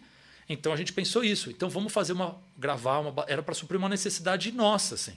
Não era muito. Era nossa. Eu ia adorar tocar, ouvir uma batucada toda. Entendeu? Tô tocando pandeiro, aí boto no meu ouvido. Surdo, cuíca, tamborim, agogô, tuc, catum, tac, tic, e eu. Os outros instrumentos me, me incentivam né, a- a pegar essa linguagem. Então nasceu daí. Só que aí, tipo, a gente foi, aí um cara, o cara não fez, o outro fez, o outro, puta, eu cobro, tá bom, eu posso tentar começar por tanto. Que na época, que, que é pouco para quem cobra 50, mas é muito pra gente. Tipo, ah, 5 mil. Pô, mas 5 mil, cara, eu, eu toco pandeiro. 5 mil, bicho, você quer que eu trabalhe quantos anos para te dar 5 mil? E aí nós pô, podemos, podemos te dar 500 agora, assim. E fomos indo. cara. O negócio demorou quatro anos, porque também se o cara tava né, cobrando isso, também não era o cara que ia Não pegar e resolver. prioridade dele. Não era a prioridade dele, várias Exatamente. coisas. Só que a gente foi, cara. Foi, foi. E todo mundo já teve essa ideia. Quando a gente fala, apresenta, todo mundo fala. Puta, isso aí eu sempre sonhei em fazer isso. Exato, mas esse é o lance. Quem que vai lá e faz, entendeu? Por isso que a gente tem que dar Quem esse fizer passo. primeiro é o que. Tem Ô, que Léo, dar esse passo, Eu vou, eu vou até abrir aqui. ó, Abre até, aí. Até mesmo pra te provar que eu, eu, eu comprei. Vou abrir aqui mesmo. pra mostrar pro é, povo. É, mostra, você mostra daqui, eu mostro dessa câmera aqui, Aí, ó. quando o João pegar. Aqui, É, ó. explica mostrando galera. aqui, isso, explica pra galera tudo do aplicativo agora.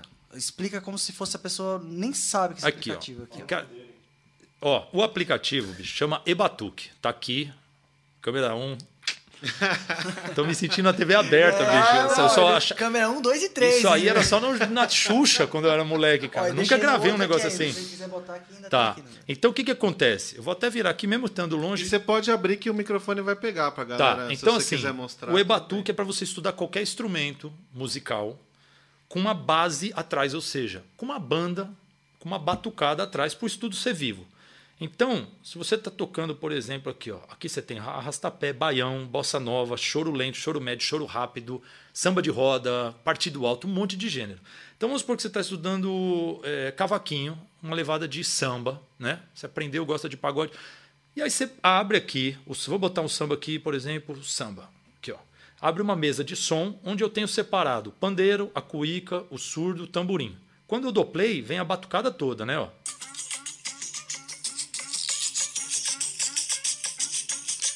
Então você já começa a estudar o cavaquinho, ó. E aí tem quais instrumentos aí? Aqui tem uns seis, né? Pandeiro, cuíca, reco, repique de anel, ganzá e tamborim. E você pode mixar isso no seu ouvido. Então você fala assim, pô, essa cuíca tá me atrapalhando. Eu vou tirar a cuíca que eu quero um samba mais retinho. Aí você tira a cuíca. Eu, eu tô assim, fingindo que eu não sei de nada. Tira a cuíca.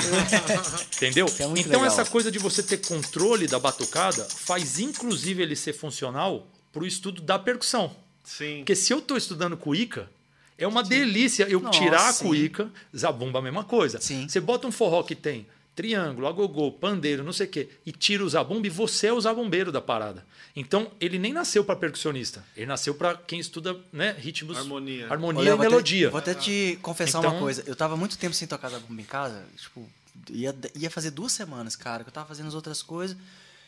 Eu falei, caramba, cara. Porque você acaba. Quando você tá tocando direto, você pega, depois você vai ali, você vai tocar, beleza. Mas eu tava duas semanas, cara, sem pegar. Eu falei, cara. Lembrei do aplicativo. Legal.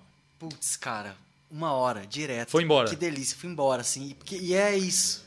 Todo mundo É fala isso, isso. na prática, Eu estudava meia eu hora, agora eu sentir. ponho o aplicativo, eu fico duas horas e não percebo. E é foi isso. É massa. Que Legal, cara. Aí depois eu botei, aí botei dominguinho, né, só que você estudar em cima disso, cara. E não foi nem estudo, eu tava ali praticando. Brincando, assim, aí né? eu comecei a inventar moda e, cara, é isso. É, e, e assim, terminando aqui, a pessoa tem controle do pan. O leigo não sabe o que é pan, mas é quando você joga um instrumento para o seu ouvido direito ou para o seu ouvido esquerdo. Então você ainda pode fazer uma mix mais rebuscada. Você pode, por exemplo, botar o pandeiro de um lado do fone, o reco-reco do outro, o surdo no meio.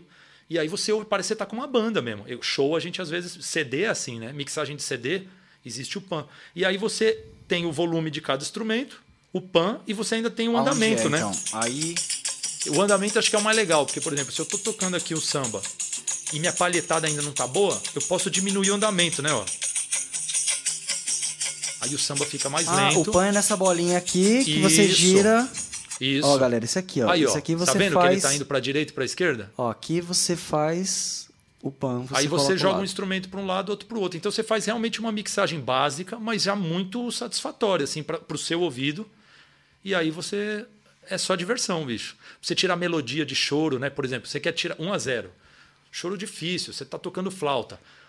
Aí, em vez antes de você tocar com harmonia, com tudo, você põe a batucada aqui, você bota um choro. Ó, vamos pegar um choro aqui só para ver a batucada. Botar um choro rápido aqui, se você já tiver com.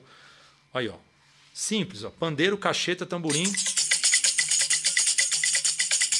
Brasileirinho, ó. Fica estudando. Né, Precisou diminuir? Diminui um pouco. Aí você tem o choro médio. o choro- Então você tem vários andamentos. Tem rastapé, baião, tem tudo. E Isso ajudou até músico. Tinha músico que ficava procurando loop na internet pra Tem. baixar também. E ajudou muito, porque. Tem. Por isso que eu falo, a gente não inventou a roda. Todo músico que eu conheço já pensou um dia em ter uma biblioteca que pudesse ter controle, mas a gente só foi lá e ficou pegando dinheiro em banco emprestado e indo atrás até que a gente conseguiu tirar do papel. E é importante dizer, eu e o Mir fizemos essa caminhada, não conseguimos resolver os últimos problemas, não conseguia lançar, demorou, até que a gente achou o Elton Moraes, que é um cara que meu irmão Aliás, um beijo pra é. esse cara Meu que irmão. o a Elton gente é quer o demais. Elton aqui tem que também. vir viu? aqui o Elton. E aí ele, pouca gente sabe, mas ele além de músico é programador. TI. E aí a gente conversou e aí ele foi um desses caras que depois falou assim: "Então tá, então eu topo essa parceria". Porque se ele fosse cobrar seria isso, 40, 50 pau. Ele falou: "Faz de graça, mas a gente faz essa sociedade". E aí pô, fazer uma sociedade com alguém que você conhece e, é, e tá na banda na estrada há 10 anos. E aí ele resolveu várias coisas e a gente só conseguiu pôr o aplicativo depois que ele chegou. e aí a gente tem essa empresa agora, o Ebatuque existe LTDA, fi. E, e, Aí sim. e você, e esse aplicativo você TI, compra. sabia? Você compra uma vez, não É? é, o, o, o? É, e muita gente pergunta, mas é uma vantagem, né? mensalidade, é anuidade? Não. Você compra, é 9 dólares e tipo, acabou, é seu pro resto da vida. Olha que vantagem que você vai ter. Nenhum aplicativo, nada. Você, você pega aplicativo É, a maioria foto, tem essas tudo. coisas que você usa um ano e depois tem que pagar. Então, assim, tem que aproveitar, porque a gente não sabe quando vai mudar. Porque É. são os ritmos, essa é uma coisa legal, né? Muito músico estudava em cima de MIDI, que é aquele som feito por computador. Não Não, tem qual é. swing, né? A gente gravou isso aqui, como se a gente estivesse numa roda mesmo. É banda e mesmo, agora banda. são 30, são 30 ritmos que tem aqui. A gente vai subir agora, semana que vem, mais 30. Vai dobrar. E tá o Nossa, mesmo preço. então uma- Então vai vir. Só, ó, isso é legal falar que o pessoal aqui é forrozeiro. Da primeira vez eu gravei tudo. Várias coisas, né? Teve um ou outro ritmo que foram outras pessoas, mas eu gravei quase tudo do forró também. Dessa vez que a gente viu que o aplicativo deu certo, eu chamei o Vinicinho, o Elton. E aí, em vez da gente gravar um forró, um chachado, um shot, não sei o quê, a gente ampliou. A gente gravou o tipo de shot do Dior Araújo, aquele shot Ah, cadenciado com aquela batida dele. Exatamente. Gravou o shot do tipo do Quartinha, lá de Recife. Gravou o shot, gravou três tipos de Que shot. maravilhoso, cara. Aí Isso é forró, pra ensinar forró. depois. Gravamos o forró que a gente usa na banda, que é um forró da banda do mestrinho. É um swing que o mestrinho que pede. Então não é aquele bacalhau do Borel, não é do Durval, é, é o o forró que o mestrinho foi construindo ao longo dos anos. A gente gravou esse forró, a gente apelidou, né? Forró do mestrinho. A gente gravou o forró do Borel, que usaram na gravação do Vida de Gado, né? Tsu.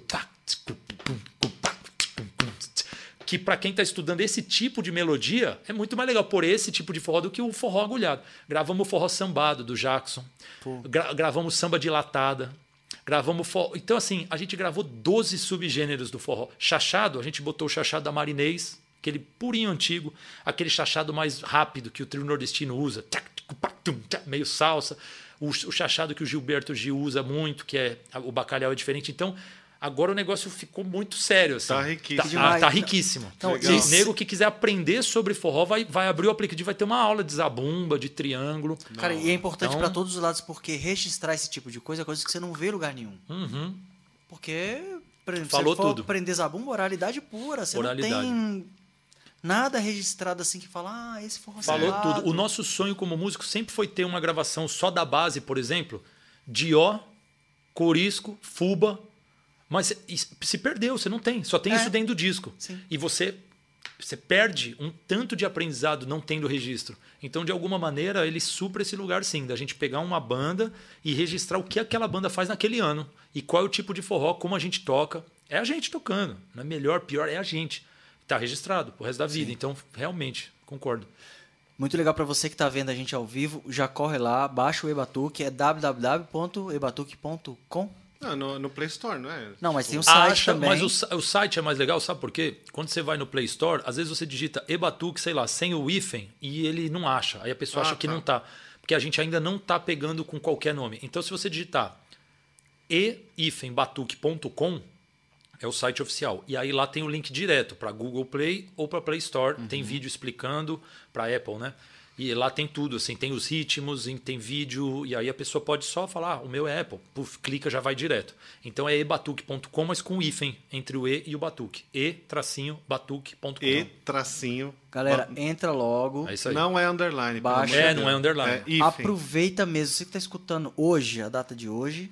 Não é a data de hoje, que dia que é hoje mesmo? O se- seis? Não. Seis, Eu só fui convidado. Hoje é dia 6 de seis. maio de dois... Caraca. 6 de maio. Então você agora baixa porque tá num. no- O valor que tá, acho que não paga nem Não. essa ideia inicial. Então você.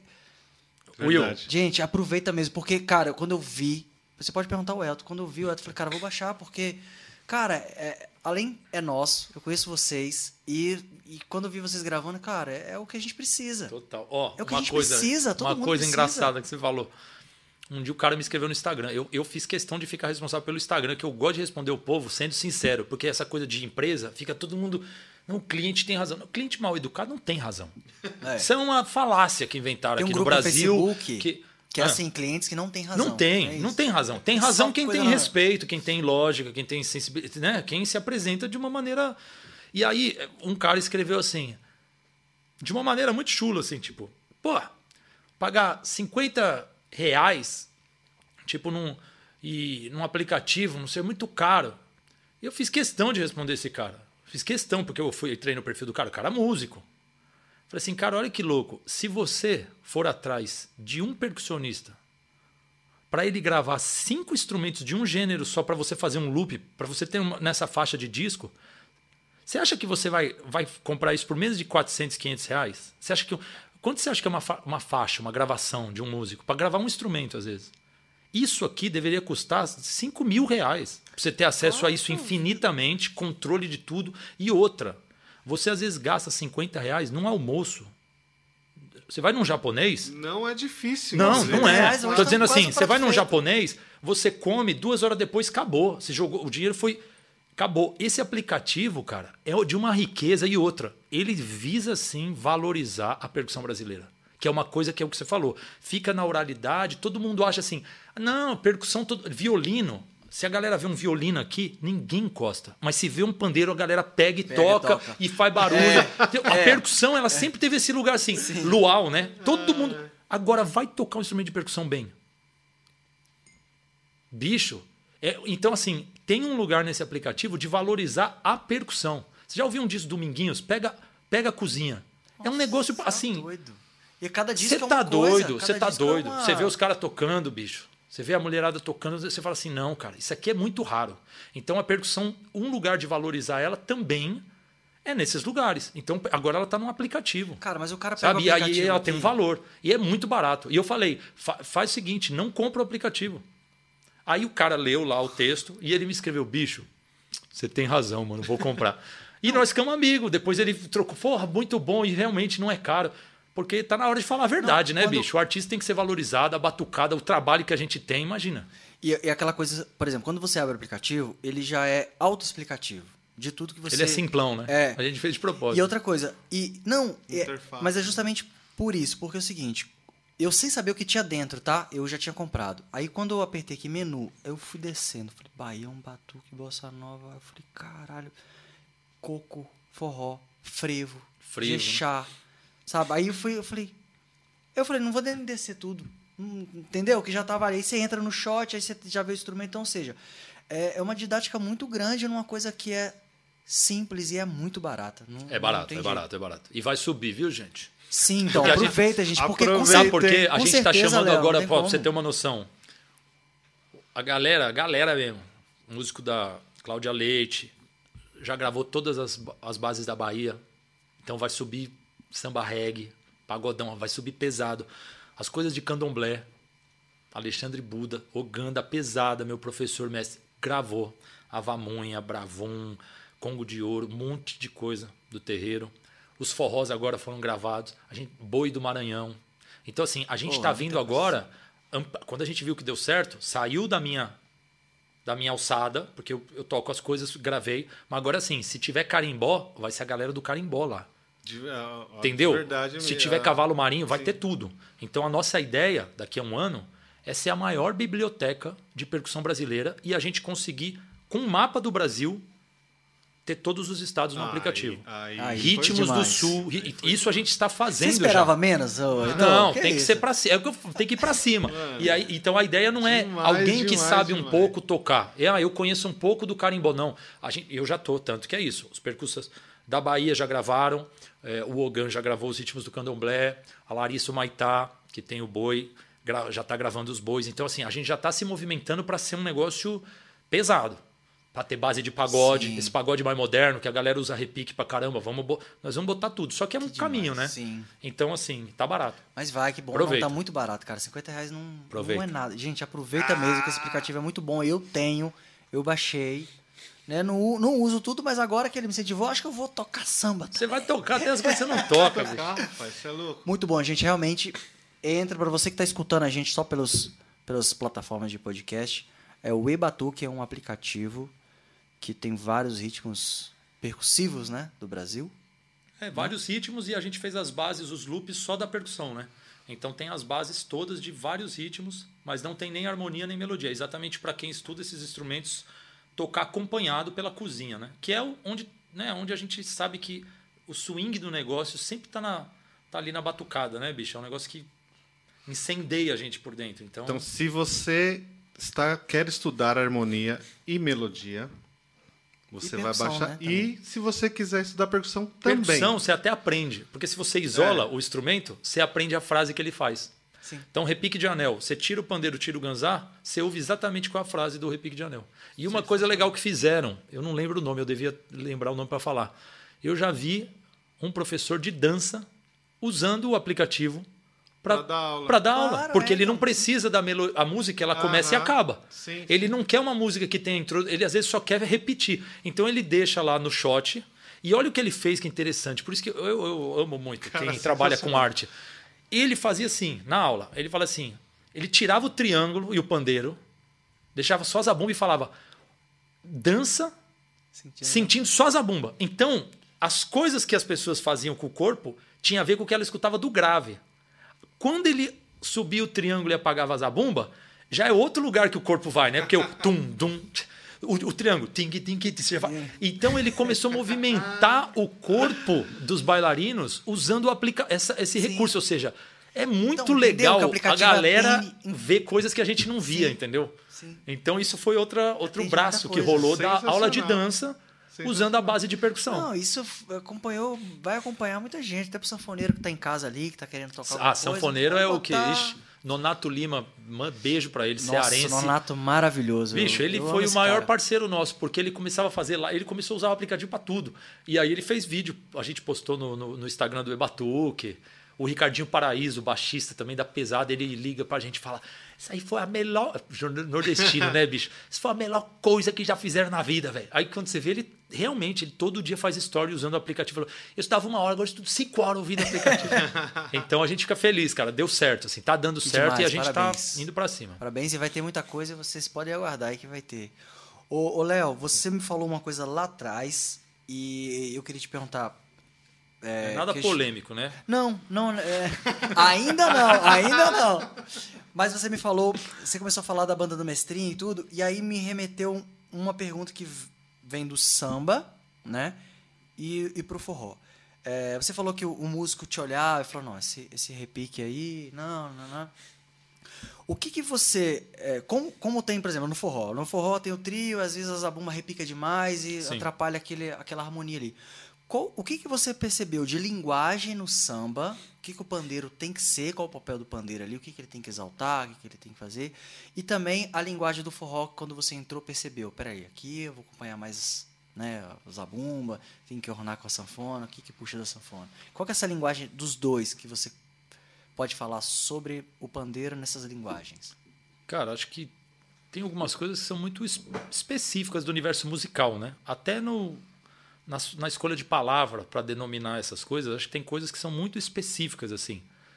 E não sei, talvez como diferenciar isso, mas eles têm características realmente, assim. E eu acho que não é só o samba e o forró, né? Todos, todos os ritmos, quando você estuda a fundo, você vê que não adianta você trazer sua bagagem de outro ritmo e só. Você pode trazer, mas você precisa nascer do zero ali de novo. Então, assim, você pode ser o melhor sambista do mundo. Quando você vai no universo do forró, tem alguma coisinha que você vai ter que reaprender, que você vai ter, opa, aqui eu tenho que ficar mais assim, opa, aqui. Mas uma coisa que eu posso falar é: o forró foi muito feito por sambista, desde o seu começo. É, como o samba veio antes do forró, né? Então, no Nordeste, era muito comum, o próprio Jackson era cantador de samba. E os, é, e os caras tinham. O, o Fuba de Itaperoá, considerado um forrozeiro da maior. Ele era. Ele fala né, isso na entrevista do ensaio. Era sambista, não tinha forró. O samba veio lá da. Um pouquinho depois do choro, já tipo, cento e não sei quantos anos. O forró não. O forró foi década de 50. Tipo, já foi 50 anos depois. Então, quando você você vê muita. Eu, por exemplo, vou te confessar uma coisa aqui de músico, de pandeirista. Quando eu tô sozinho em camarim, tocando pandeiro e sanfona, eu sempre prefiro tocar a batida de samba. Sempre para mim fica mais gostoso do que tocar a batida de forró, né? Falando pro leigo, né? Vou, vou especificar aqui em onomatopeia. O forró ele tem essa coisa, ela tem o tic tic tic tic tic é, que a gente chama de colcheia pontuada, tic tic tic tic tic, né? O Zé do Brejo, quando se casaria, ele me convidaria para uma quadra. Ele tem essa clave, ele tem esse lugar. Então você vai tocar pandeiro um forró, você acompanha puxando para esse lugar. E o samba, ele, ele é diferente. Ele não tem essa adiantada, ele é no chão. Ele é tic, tuc, tic. Ele tem o tempo ali, é um metrônomo, né? A batida do pandeiro. Só que quando eu tô tocando forró, isso aconteceu. Isaac, sanfoneiro maravilhoso. Fiquei tocando tempão com ele um dia. Toda vez que eu ia para batida de forró, mesmo sendo um forró, eu voltava pro samba e falava, nossa, é aqui. Então, eles, eles se misturam na essência deles. Tanto que a batida principal de pandeiro no forró é a batida sambadinha. A escola do Fuba e do Jackson, as batidas são de samba. São de samba. Então, assim, é, tem algumas diferenças, mas eles também têm muito em comum, cara. Muito. O Bezerra da Silva, que é considerado um grande sambista, ele era zabumbeiro. Ele foi zabumbeiro, do Jackson. Ele tocava forró. O primeiro disco do Bezerra foi de coco. Pouca gente sabe disso. Só a Bezerra da Silva, os cara, malandro é malandro. O primeiro disco dele foi só coco, cara. Imagina, só coco. O cara era forrozeiro. Então, o sambista e o forrozeiro, principalmente o nordestino, vinham para o Rio de Janeiro, eles sempre se misturaram. As gravações do, Goza, do Gonzaga, algumas, eram com a galera do choro. Sim. Era regional? Era regional. As bandas regionais. Então, até os forrós de antigamente tinha sete cordas, que é, do choro. Então, na verdade, o choro e o samba, eles são matrizes para muita coisa. E o forró, como veio depois, ele, ele tem essa influência. tá? Com certeza Então, assim, falando tecnicamente, tem muita coisa, muita. Então não dá para falar aqui, teria que pegar um pandeiro, botar os músicos aqui e falar, ó, tá vendo? Porque são linguagens muito diferentes. Mas você consegue achar lugares que são que são ali do mesmo da mesma matriz, da- do, da mesma essência, sabe? Isso me cativa assim, tipo, eu, eu acho que o, o samba dentro do forró, ele é ele é sempre muito bem-vindo. Tanto que as, as, as variações de bacalhau no, no forró, muitas fazem o tac, tac, tac. É o tamborim, bicho. Tamborim. Sem tirar nem pôr, hein? É, não é que assim, é. é um pedaço, não é um pedaço, né? O cara que, o cara tá. tac, tac, tac, E é onde você fala, nossa, isso aí engrenou. Porque é, é sambado. O Jackson, né? o Rojão é um pouco esse ritmo que fez essa, essa, essa ponte né? entre o samba. Então, na verdade, eles bebem num, num lugar só. Né? O samba veio antes de tudo e é bonito pra caramba. Não sei diferenciar tanto assim. Só com uma banda, de uma banda do outro, aí dá pra falar, ó, essas, você não usa frase de partido alto no forró, né? Você, você não usa uma coisa, mas algumas coisas dialogam. Legal. Não respondi a sua pergunta, essa, mas Não, essa entrevista tá É, essa é- riquíssima. né? mas fala- Não, mas Falei. tá riquíssimo, mas não. não, respondi, né? Respondeu. Não, porque você, Acho não, que sim. Não, você respondeu, mas o que eu perguntei mesmo é sobre. É, é porque você falou uma coisa de. Muito da linguagem do, do, do- que Você tá numa roda de choro, por exemplo. Aí o cara fala: Não, essa virada aqui não foi. Quando que você percebeu que essa linguagem ali. É porque esse é o aqui. ponto, tipo, as, as viradas, falando de um jeito específico, então, as viradas, isso é legal, isso é legal, isso é legal. As viradas de cada gênero, elas de alguma maneira já existem. Elas já existem. Então, o que eu quero dizer com isso? Como assim já existe? Então, vamos lá, É, isso tô- aí é legal. não, eu tô É, tentando que a gente ficou calado, mano, eu falei- é, vou te dar um exemplo. vai, vai. É. Vamos, eu- eu- vamos imaginar uma virada de bateria do Beatles. O cara tá tocando lá. Tum, tss, tá, tss, tum, tss, tá, tss, tum, tss, Uma viradinha, né? Viradinha. Pra quem não sabe, pra quem é leigo, aquela hora que você sai da base e faz uma coisinha pra voltar pra base. Uma virada. É, ela é desse universo. Ou do rock, ou do pop. Você, Estou dando um exemplo bem fictício. Não adianta você estar tocando um pagode e fazer essa virada. Então, isso que eu quero dizer. A virada de cada gênero, ela já existe. Em que sentido? O que fica bom naquele gênero já fica bom e o que fica ruim já fica ruim. Ninguém vai pegar uma coisa que fica ruim, botar lá e falar, não, mas agora eu botei. Porque é ruim já. O que é ruim num ritmo já é ruim há muito desde que, antes do ritmo nascer. Então, assim, se você pega o maracatu, ele tem essa coisa.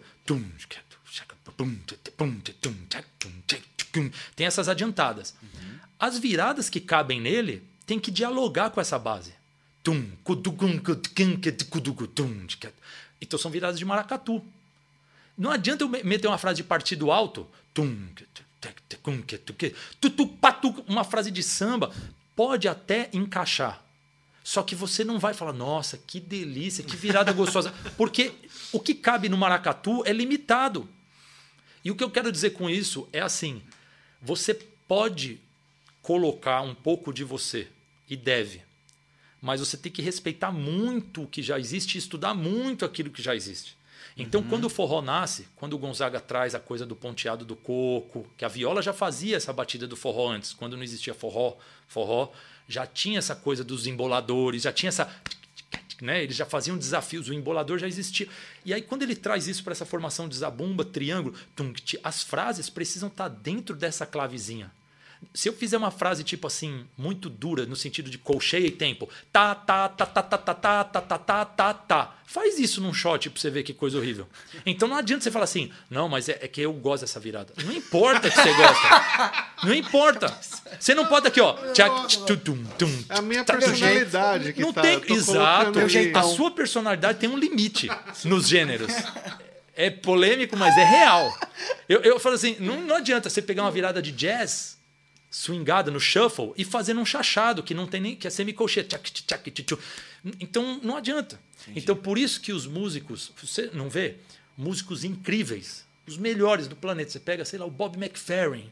Os, se eles vêm para um país, eles gostam de ir lá na roda do bar mais surjão que lá tiver que está acontecendo e eles ficam encantados. É. Porque eles não sabem fazer aquilo. Não importa o quanto ele toca, só sabe quem sabe bem do gênero é quem vive daquilo. Vive.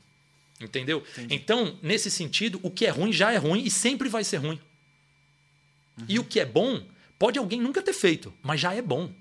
Em algum plano, já aquilo já, já, já tem uma permissão do ritmo para dizer isso aqui vai ficar bom aqui.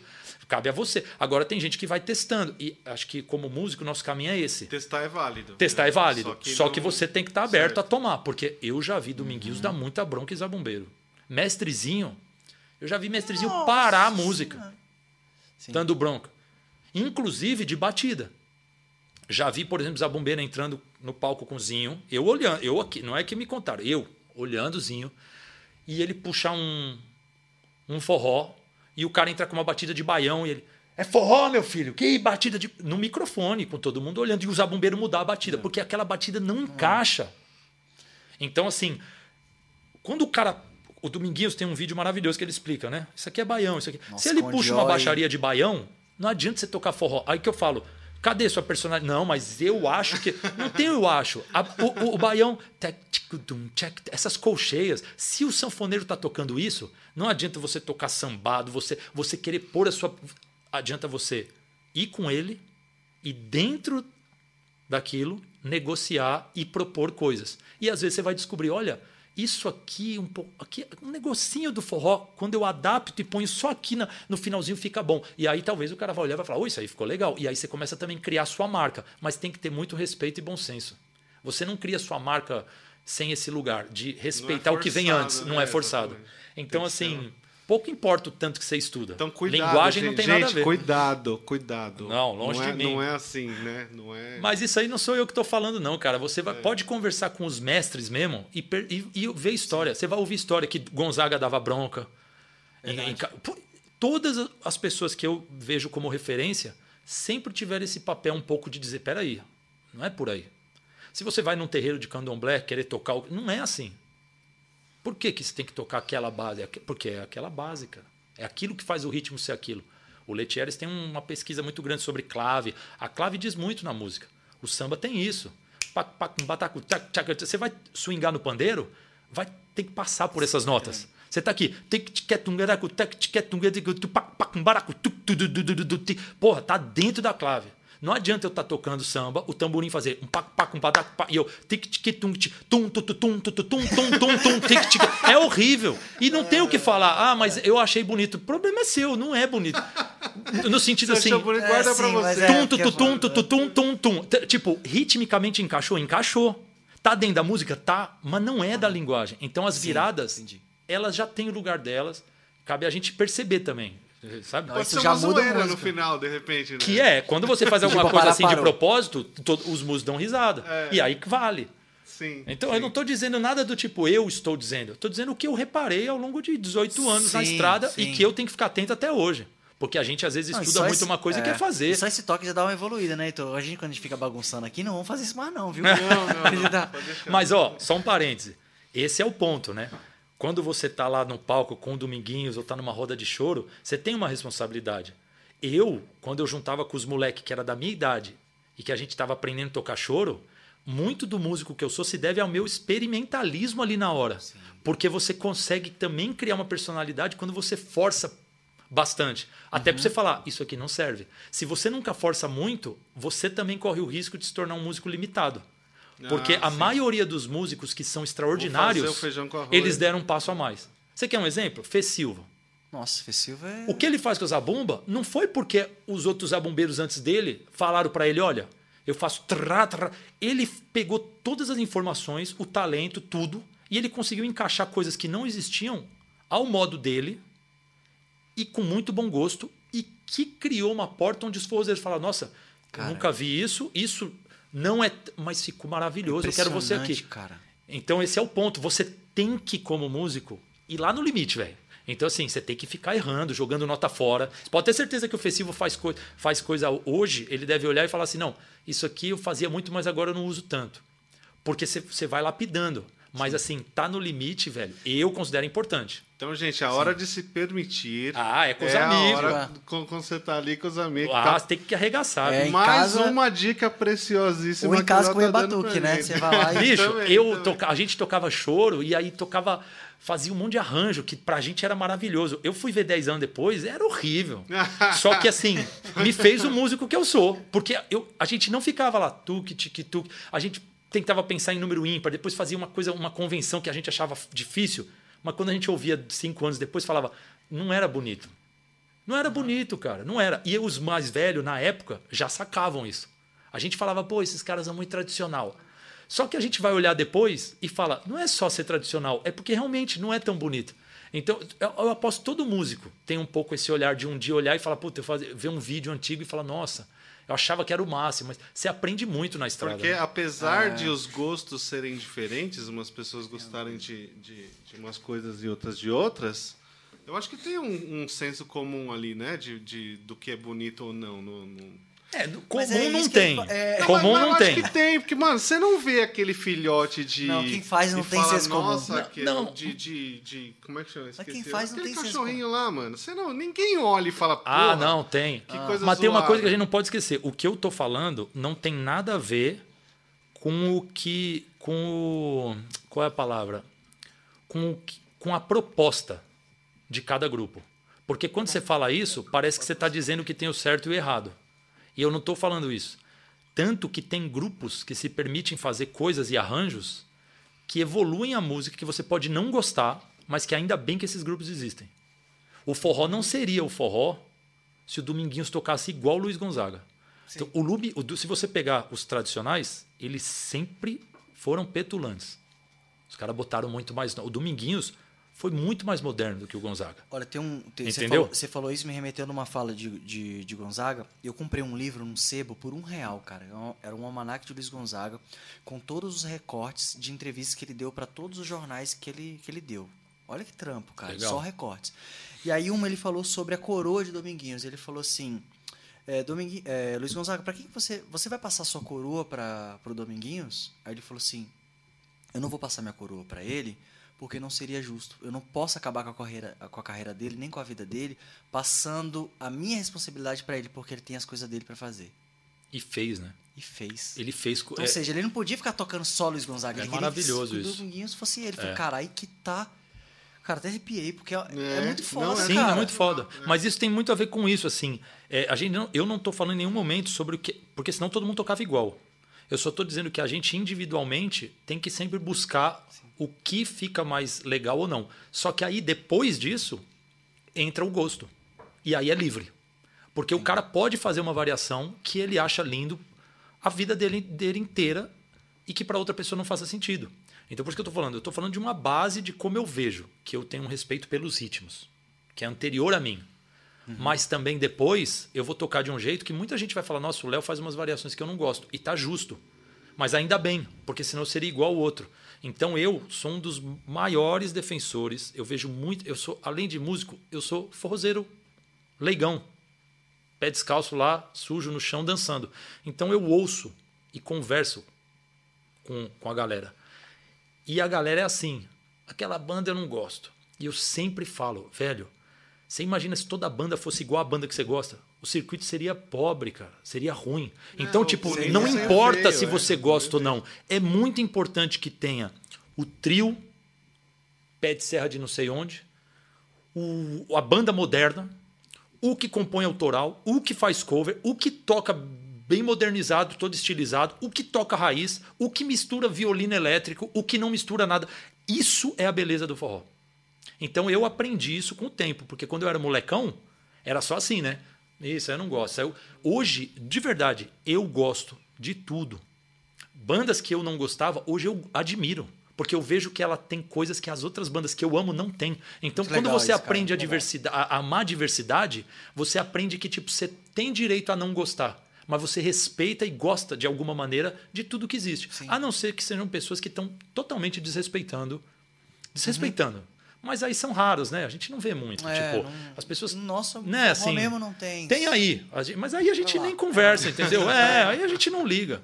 Mas tem isso, assim. Mas é muito cabe. legal, cara, muito legal essa, essa sua percepção, porque eu tenho a mesma ideia, cara. Porque ao mesmo tempo que a gente tá, sei lá, tem uma banda. Ó, Inclusive, quero mandar um abraço pro nosso amigo Elton Moraes, que tá aí presente. Aí, a gente Ah, não acredito, ele que escreveu ali? É, a gente Esse falou. podcast é top.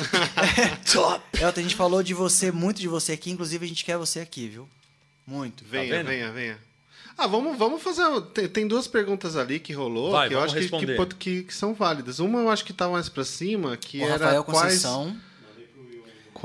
É, eu, eu vi uma pergunta, eu acho Não, primeiro o que é da- Rafael, o Rafael Conceição mandou, perguntando o Pé de Serra Ah, futebol é, clube. Futebol Clube acabou? Pô, cara, eu, é eu acho que tudo acabou nessa pandemia, né? É, então vai sim. ter que esperar voltar para saber o que, que é o. Mas eu, particularmente, tinha me lesionado e tinha me afastado um pouco. Mas me afastado só de jogar, né? Mas o pé de serra acho que não vai acabar nunca, porque é uma irmandade maravilhosa, todos os músicos, futebol. Mas acho que tem épocas que ele fica mais moadinho, né? Mas não acabou, não. Tem outra pergunta aqui, Léo, da Érica Santos, perguntando Diga. qual instrumento que você toca além do pandeiro. Cara, de percussão, eu toco bastantes instrumentos, assim. Acho que o pandeiro é realmente o, o que eu mais me dediquei. Então, se eu fosse falar qual que eu posso subir num palco sozinho e fazer um solo de cinco minutos, é o pandeiro, sacou? Eu tenho muito respeito aos outros, assim. Porque é foda. O cara que é congueiro, bicho, eu não posso falar que eu sou congueiro perto dele. Eu toco conga, entendeu? Agora, pandeirista eu posso falar. Porque eu tenho o meu estilo, não sou melhor nem pior, eu só consigo desenvolver. Mas toco congas, toco os instrumentos de samba geral ali, tantã, cuíca, tamborim, agogô, reco-reco. Esses de mão tenho pesquisado mais ultimamente, mas já gravei muito, né? Conga, toco com a Mariana Idar bastante, esse sete maior, é, bongô, dj- djembe um pouco. Então, assim, tudo que tiver ali dentro da percussão brasileira, a gente em algum momento já arriscou e já teve que se virar e aí já teve que correr atrás, entendeu? Então, toco um pouco de tudo. Agora, coisas que eu não toco de percussão, assim, de jeito nenhum, porque é, É é uma eu história. É as coisas, de, as coisas árabes que usam essa técnica de dedo. Ah, Eu nunca me exemplo. dediquei. Então, esses pandeiros. é, o- es- geralmente, esses instrumentos são tocados na, na vertical com os dedos. Eu pago o maior pau do mundo. Nossa, eu acho sou. muito Às louco. vezes eu Nossa, sento em mano. casa, vejo o vídeo e falo, vou estudar. Só que a, a força muscular, igual se o cara desse pega pandeiro, ele fala, como é que tem musculatura? Só que a gente toca desde moleque. Os caras que têm força para fazer numa mão só. E velocidade. Velocidade. também, é então, uma assim, eu já desisti. Adoraria. Eu, eu pago um pau, mas eu, eu, eu, reconheço a minha limitação, assim, desses instrumentos. É, tabla, essas coisas de dedo, eu sou fã, mas não toco. Mas é, é Não toco. onde, onde pega é treta, mais é a- treta. Tá. Então é isso. O Tem John, uma- é, o Johnny aqui tá perguntando. se você tem uma- prefere tocar em um show de improviso ou Não, improviso com, Com hermeto hermeto ou ensaiado com mestrinho? É, eu acho que ele não quis dizer literalmente, do tipo assim. Porque senão seria uma pergunta meio, né, assim, de você prefere sorvete de chocolate ou de morango. Não, não tem isso na música. Eu, Johnny, eu gosto dos dois, mas eu gosto mais de tocar improvisadão. Tanto que tem uma falácia na pergunta. Com o mestrinho não tem ensaio. Então o mestrinho cairia aí no, no, no improviso com o Hermeto junto. O mestrinho, todas as convenções, tudo que a gente faz foi acontecendo no show. E à medida que ia dando certo, a gente repetia no show seguinte, inclusive aqueles finais, que já foi, sempre foi improviso, mas já teve vez que teve convenção para voltar, teve, já teve vezes no mestrinho, por anos, que era livre o improviso, livre mesmo. Então eu tenho um vídeo que eu improviso por quatro minutos e meio lá no final da música, sozinho. A banda não tava nem contando. E aí eu fazia alguma coisa que todo mundo voltava. E aí chegou uma hora que um dia a gente fez uma convenção que ficou legal, e aí agora tem uma convenção, agora está dentro da métrica. Agora tá oficial. Agora sim, é um, um, um chorus ou dois. Só que isso vai mudando. E as convenções, várias vezes, assim, a banda breca, aí eu vou lá e dou um tapa sozinho. Aí o Vinicinho dá risada, na outra vez que acontece o break, ele dá esse mesmo tapa junto. Aí de repente vira uma convençãozinha. Tuc, pá, aí a banda vai pá. Então, assim, não tem ensaio no mestrinho, nós nunca sentamos para ficar ensaiando. E eu amo tocar desse jeito. Mas alguns trabalhos não é assim a proposta, né? Você pega um cantor que quer um arranjo bonito, que tem que entrar a tuba. Então não tem o que fazer, você tem que ensaiar. E amo também. Acho o resultado de algumas músicas com ensaio, assim, incrível. Mas adoro na fogueira. Tocar com quem eu nunca toquei, da canja. Ah, sobe aí, toca essa. E aí você fica sai coisas muito legais quando você tá antenado, né? Sim. Eu adoro, velho. E isso aí que surgiu, que todo, é, o Forró em Vitória? É, o Johnny é malandro, é malandro mano, sabe é. tudo. Foi assim, para ele ter uma noção, a gente tava passando o som. Ele tá o... falando para vocês que não estão é, da dinâmica do Forró em Vitória. É, eu vou, vou falar que é isso. O mestrinho, ele é um cara tão extraordinário. Ele é um músico assim, é um cara raro, bicho. Ele é raro. Ele tá tocando, e a gente, eu que toco com ele há muito tempo, o Elton também, a gente já sabe. Às vezes ele tá tocando um som, puta som, você fala assim. Tem gente que fala assim, pô, mas eu não conheço esse Eu falo, ele tá inventando na hora. A gente já sabe. Só que não é que tá desgovernado. Ele re consegue repetir a A inteira, ele sabe tudo, só que ele tá criando na hora.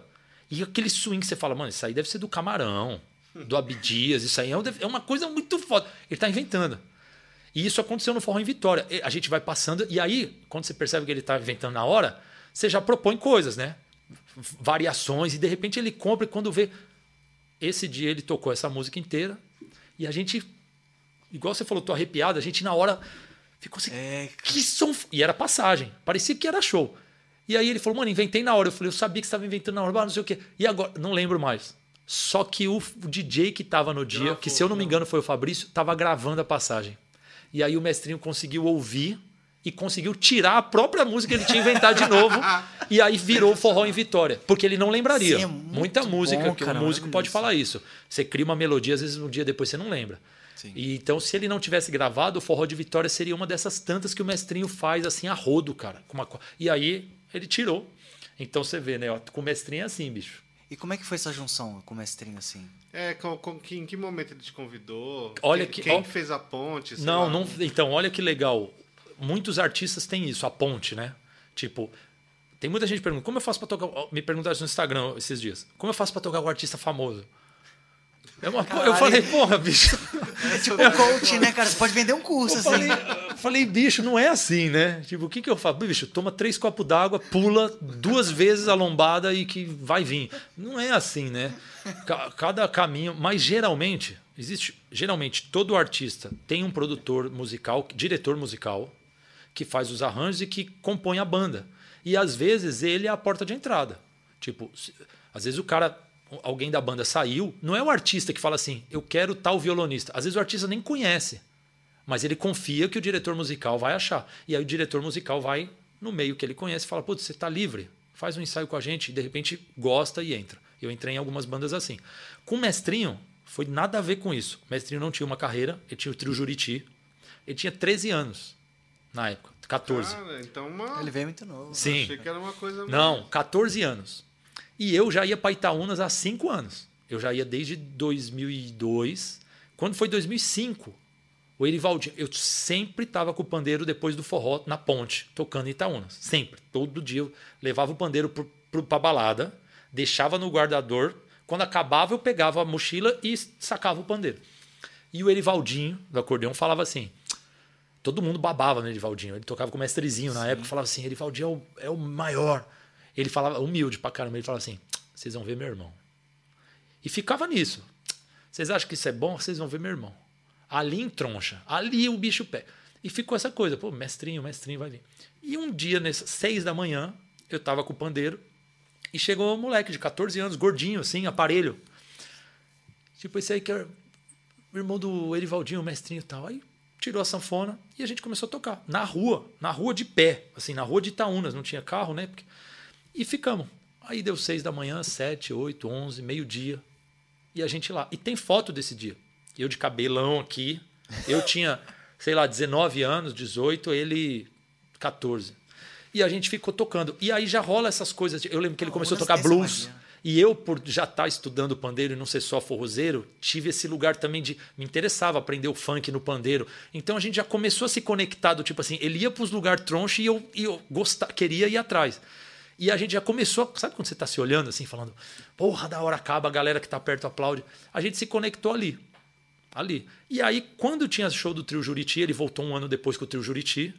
E quando o Juriti fazia show em São Paulo, ele me chamava para dar canja no show do Juriti. Ele falava, mano, leva o pandeiro lá, a gente vai fazer show no Forró Secreto. Eu falava, levo. Entrava e dava canja. E dava liga, porque daí ele ficava feliz. Ele, vamos tocar chorinho então, que agora tem pandeiro. Aí ele, e aí, quando ele formou a banda, acho que foi meio natural ele, ele lembrar de mim. Então não foi nada assim. Foi só por isso, porque a gente tocava, dava canja. Aí eu gravei o CD do trio Juriti. Tem meu pandeiro lá, o primeiro. Cara, cara. O cara a cara, cara. Então eu gravei pandeiro lá. Então você vê, foi antes. Aí ele teve uma primeira formação, se eu não me engano, o Abner tocou um tempo com ele. E aí teve alguma oportunidade que eu acho que o Abner não foi, que ele né, falou, Léo, toca lá tal. E aí começou a banda. Mas a gente não sabia, não era um projeto.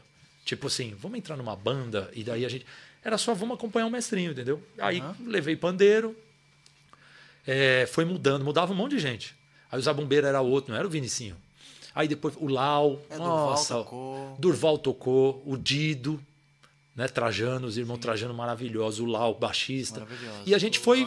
O Lau é demais, bicho. É um cara que eu Nossa. amo e que o forró deve muito a esse forró. cara aí. É Ali é o que eu mais gosto, bicho. Como é bonito esse cara tocando forró. E foi assim, cara, assim, tipo, é isso que eu falo. Aí como é que eu vou falar? Como é que, eu, como que você entra numa banda de um cara como mestrinho? Não, tem coisa que é lá de. É assim, se você se jogar, talvez você conheça os futuros artistas, entendeu? Tem um pouco isso, tipo, daqui 50 anos alguém vai falar assim, pô, o mestrinho é um grande artista Pô, você entrou na banda dele. Não, eu conheci o, o Mestre quando ele não era um grande artista. E é assim com alguns artistas. Já era o grande Na artista, Tropicália, né? não era assim? É. Ninguém falava assim, eu vou chamar o Gil porque ele é o maior do mundo. Ele tinha 20 anos, só gostava, sabe assim? É. Então a dica para você tocar com grandes artistas é toque com quem tá tocando na cena e com quem tá começando. E tipo. Porque essa conexão ninguém vai. Quem, tirar, quem sabe onde vai estar tá daqui a cinco anos Sim. esse cara que você fez um grupinho? Como, por exemplo, quando eu conheci então, o Cosme. Toque, bicho. O Cosme é. tinha 13 anos. Exato. Ele e o Damião. Só que quando eu já olhei para ele, eu falei, meu Deus do céu. Eu acompanhei o Cosme na primeira vez que ele foi pra Itaúna. Eu. Eu. Tocando Zabumba? Tocando Zabumba. Legal. E, só que eu, eu.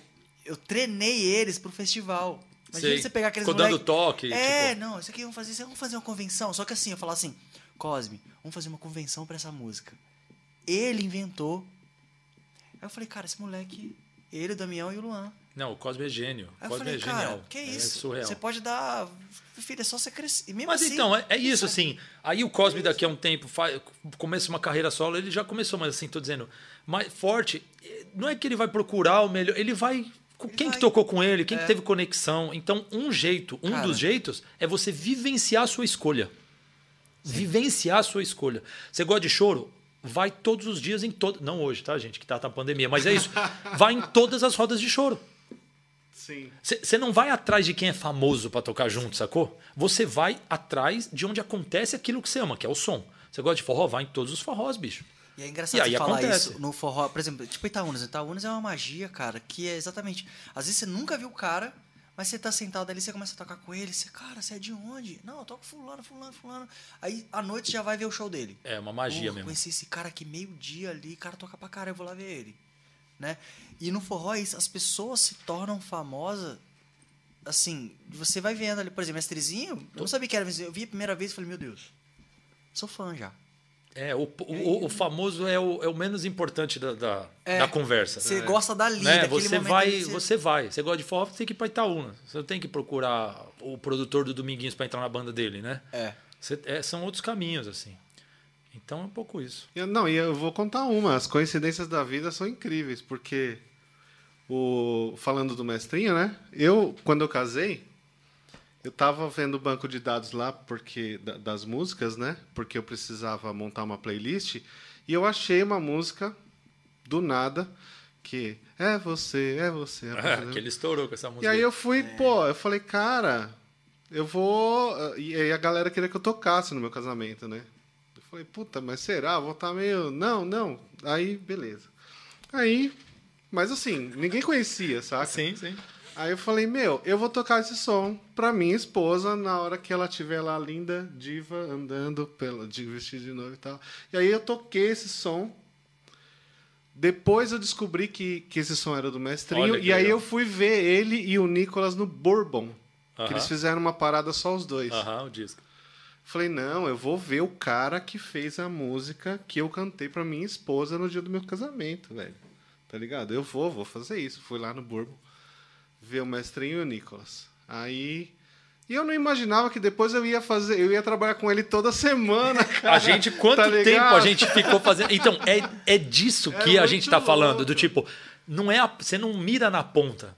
A ponta é a consequência, mano. É. Agora é isso, você viu? Você foi atrás, você foi vivenciar a parada. Se esse cara fez essa música, eu vou atrás dele. Mas você não foi pra trabalhar. Esse é o ponto. Então, assim, esse anseio que as pessoas que estão começando têm, às vezes, de como chegar. Tipo assim, como fazer sucesso. Às vezes não é o problema e não é a pergunta certa. E nem o caminho certo, né? O caminho é exatamente esse. Vai vivenciar o que você escolheu como se não existisse outra coisa na vida. Porque todo o resto, a vida dá um jeito para acontecer. Todo mundo que realizou seus sonhos, todo mundo, foi de um jeito que a pessoa lembra e dá um sorriso e fala como a vida é mágica. Nunca foi porque ela agendou com o produtor e realizou. Não tem isso. Então vá viver que a vida dá um jeito de encaixar. Se for verdadeiro, eu acredito que a gente assim, acredito não, eu já todo mundo tem um relato de realizar um sonho porque estava vivendo. E se não tivesse vivendo, não teria realizado. Se você não tivesse no meio do forró, você nunca ia ter conhecido o cara que você ama. É, Então, sim. Você realizar seu sonho, você tem que estar lá, no meio do negócio. Então, vá viver, entendeu? E você falou uma coisa de trajetória, de casar, e eu vou vendo, por exemplo, o Elton tem uma história maravilhosa. Eu conheço o Elton quando ele O Elton é né, forrozeiro tocava da... forrozeira Ele antiga. tocou com, com o Homo sapiens, forró. tocou no período Jurássico, o Elton. Ele tem uns, Não, uns sim, 180 anos, o Elton. Não é, É o impressionante. Vinicinho também, cara. O Vinicinho- putz, vinha no Quatro Mensageiros, depois tocou com o Mestrezinho Não, os caras têm muita história, bicho, E, os cara, dois. você vê, putz, você juntou todo mundo. Parece que, parece que justamente foram as histórias assim, É. pum, casou todo É mundo. isso, a banda do mestrinho é perfeição. isso. É. Todo mundo tem uma história assim de. E ele não escolheu. de- É, de- não foi ele não tipo- escolheu a dedo, tipo É. assim, deixa eu pensar a, a melhor banda a pra melhor- mim. é. Foi só. É isso, é isso. É isso. É justamente aí você.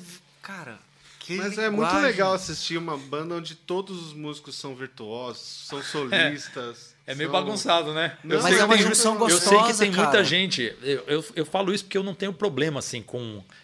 Eu gosto da diversidade. Então, eu acho legal quando as pessoas também não gostam, porque eu vejo de outro lugar, eu não vejo assim, nossa, a pessoa. tem- Eu acho uma barato. E eu já vi muitos amigos, às vezes, amigas, né, também, que falam, porra, mas é, é uma bagunça. Porque é uma bagunça mesmo, de algum jeito. Porque assim, tem banda que escolhe o lugar exato que cada instrumento vai entrar e que frase o instrumento vai tocar para o outro responder. Então esse aqui fez tim din din din, o outro fez tom tom. E a música do todo, eles pensam assim. E eu adoro quando eu faço parte de projeto assim. Mas não é o caso do mestrinho. O mestrinho ele quer assim, bicho, vou puxar aqui, eu quero todo mundo com os dois pés no peito, hein? Ele faz duas notas, a banda vem, a banda não sabia nem o tempo, ele nem contou. A gente em muitos shows toca música que a gente não sabe que vai tocar. Não tem lista. Às vezes ele, ele bebe uma água, vem uma inspiração na cabeça dele, ele. A gente entrou. Às vezes a gente nem sabe que, que introdução que é. Então, assim. E, e eu entendo que para alguém que ouça um som que é todo separado e bonito, bem pensado, ache uma zona. E é uma zona, entre aspas, porque a gente sabe que não é uma zona. Mas são, é todo mundo tocando a valer. E, as, e a outra, a gente também vai se percebendo. Às vezes a gente fala, nossa, passamos do ponto, né? Tipo, todo mundo fez uma virada. Então, assim, é- é- a diversidade é, maravilhoso, É bom, cara. cada É- história, cada show é uma é história. muito né? bom que tem uma banda como a do Mestrinho e que tem uma banda que não é igual a do Mestrinho, que pensa em cada sininho que aparece. Essa é a beleza da parada, entendeu? É, um não tem que ser pessoas, todo né? mundo assim, assado. E uma das coisas que eu amo na banda do Mestrinho é que quando eu vi o Dominguinhos tocar, o meu sonho era tocar naquela formação. Aqui- Porque eu falava, era isso, era o Fuba, Curisco, Dió, o Lau. E eu falava, mano, que porrada. E que ele também não ensaiava Não e ensa- era uma coisa assim. Era igual, puxar. era igual. Era igual. Eu, É, eu João- vi muito Dominguinhos. O João falou que o a Mestrinho é gravação muito parecido. do, do DVD do Dominguinhos e falou que, cara, só faltou arrancar os cabelos, porque não foi nada ensaiado, É. foi chamando os caras e não produziu. Mas, tipo, mas tem uma informação aqui. Gravamos discos sem saber o repertório? Como vivo. assim? Ao vivo? O, El, o Elton. Ah. Já. Bicho, vocês não sabem de nada. Já aconteceu. Sabe o que já aconteceu? O Elton. O Elton vai rir, ninguém vai entender nada, mas eu vou contar essa história. o mestrinho vai ficar bravo, porque ele não sabe dessa, ele não sabe disso. O mestrinho, quando a gente vai gravar, às vezes é ao vivo assim, três numa sala, outro na, o estúdio grande, né? Vamos tocar, vamos. Aí eu tava, era uma época que eu tava jogando um sinuca online. Só que é um joguinho que tem as moedinhas lá virtual, né? Mas se você perde, você não joga mais. Então você tem que ter. E a partida tava valendo, eu tinha postado tudo e eu tava jogando. E o mestrinho falou: Ó, oh, gravando. E eu e todo mundo entrou. E eu falei: eu não posso perder, bicho, essa partida. e eu não entrei na sala. Eu não entrei. porque E aí os caras gravaram. E aí terminei a partida lá de sinuca, nem lembro se eu ganhei ou perdi. E eu falei: caramba. E, o mestrinho não sabia, porque ele tava em outra sala e e aí eu, na hora, né, eu falei, pô, mestre, eu vou ter que pôr, vou ter que tocar o reco-reco de novo, bicho. Tipo, porque deu um problema no microfone. Então eu vou botar agora. Eu não falei para ele, ó, eu não toquei, que eu tava jogando um joguinho. Então, mestrinho, isso aí tá gravado. Aquele, aquela gravação da música do Elton, Arte de Quem Se Ama, né? Uhum. É, o meu reco-reco não foi ao vivo, foi colocado depois por causa disso aí. Nunca mais eu, eu faria isso de novo, mas. Jogo online. Tava lá no jogo online, bicho, e aí isso acontece. Jogo e, e já aconteceu, muito importante. Já aconteceu em estúdio, sim, de pegar e falar assim: putz, se a gente gravar isso, puta, legal. Às vezes está fazendo música e fala, putz, isso é bom, hein? E aí grava, sabe? Uhum. Porque todo mundo tem história também, né? Na linguagem. Ninguém. O amor livre e a é música é livre também. Música livre, é, música livre. É. Mas tem, uns, tem umas Só. coisas inusitadas também no começo nessas, nessas estradas aí que você pode contar pra gente, assim? Essas coisas. Putz, do que, bicho? É tanta Sei coisa, lá, é uma maluquice. É tanta coisa doida. Ah, cara, o que eu sinto falta não é nem coisa específica assim. Mas essa coisa do tanto que a gente dá risada, né, cara? Essa, eu acho que não tem preço trabalhar com amigo com alegria, com assim, eu, cara, eu, eu não, não troco isso por nada hoje.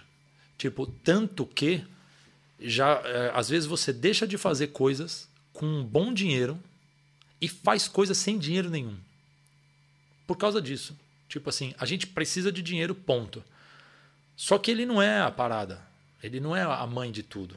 Então, assim, às vezes o nego te chama para uma coisa e você fala, puta, eu não quero fazer. Não, mas eu vou. Ó, oh, é tanto. Você fala, puta, eu não quero, bicho. Sei que não vai. E aí tem nego que fala assim, bicho, eu não tenho dinheiro nenhum, mas a gente via, vai para lá, vai para cá. Você fala, vamos. Uhum. E a banda do Mestrinho, cara, ela é a banda mais inusitada do mundo nesse sentido, porque ela não foi pensada, como a gente conversou, ela não foi escolhida, ela foi nascendo, vivendo, e aí nós somos melhores amigos há 10 anos. Então, um é padrinho do casamento do outro, a gente viu o filho de um nascer, a gente se frequenta as casas. Sabe? Muito Quando legal, a gente chega de também. viagem, a gente às vezes tocou sexta, é, quinta, sexta, sábado.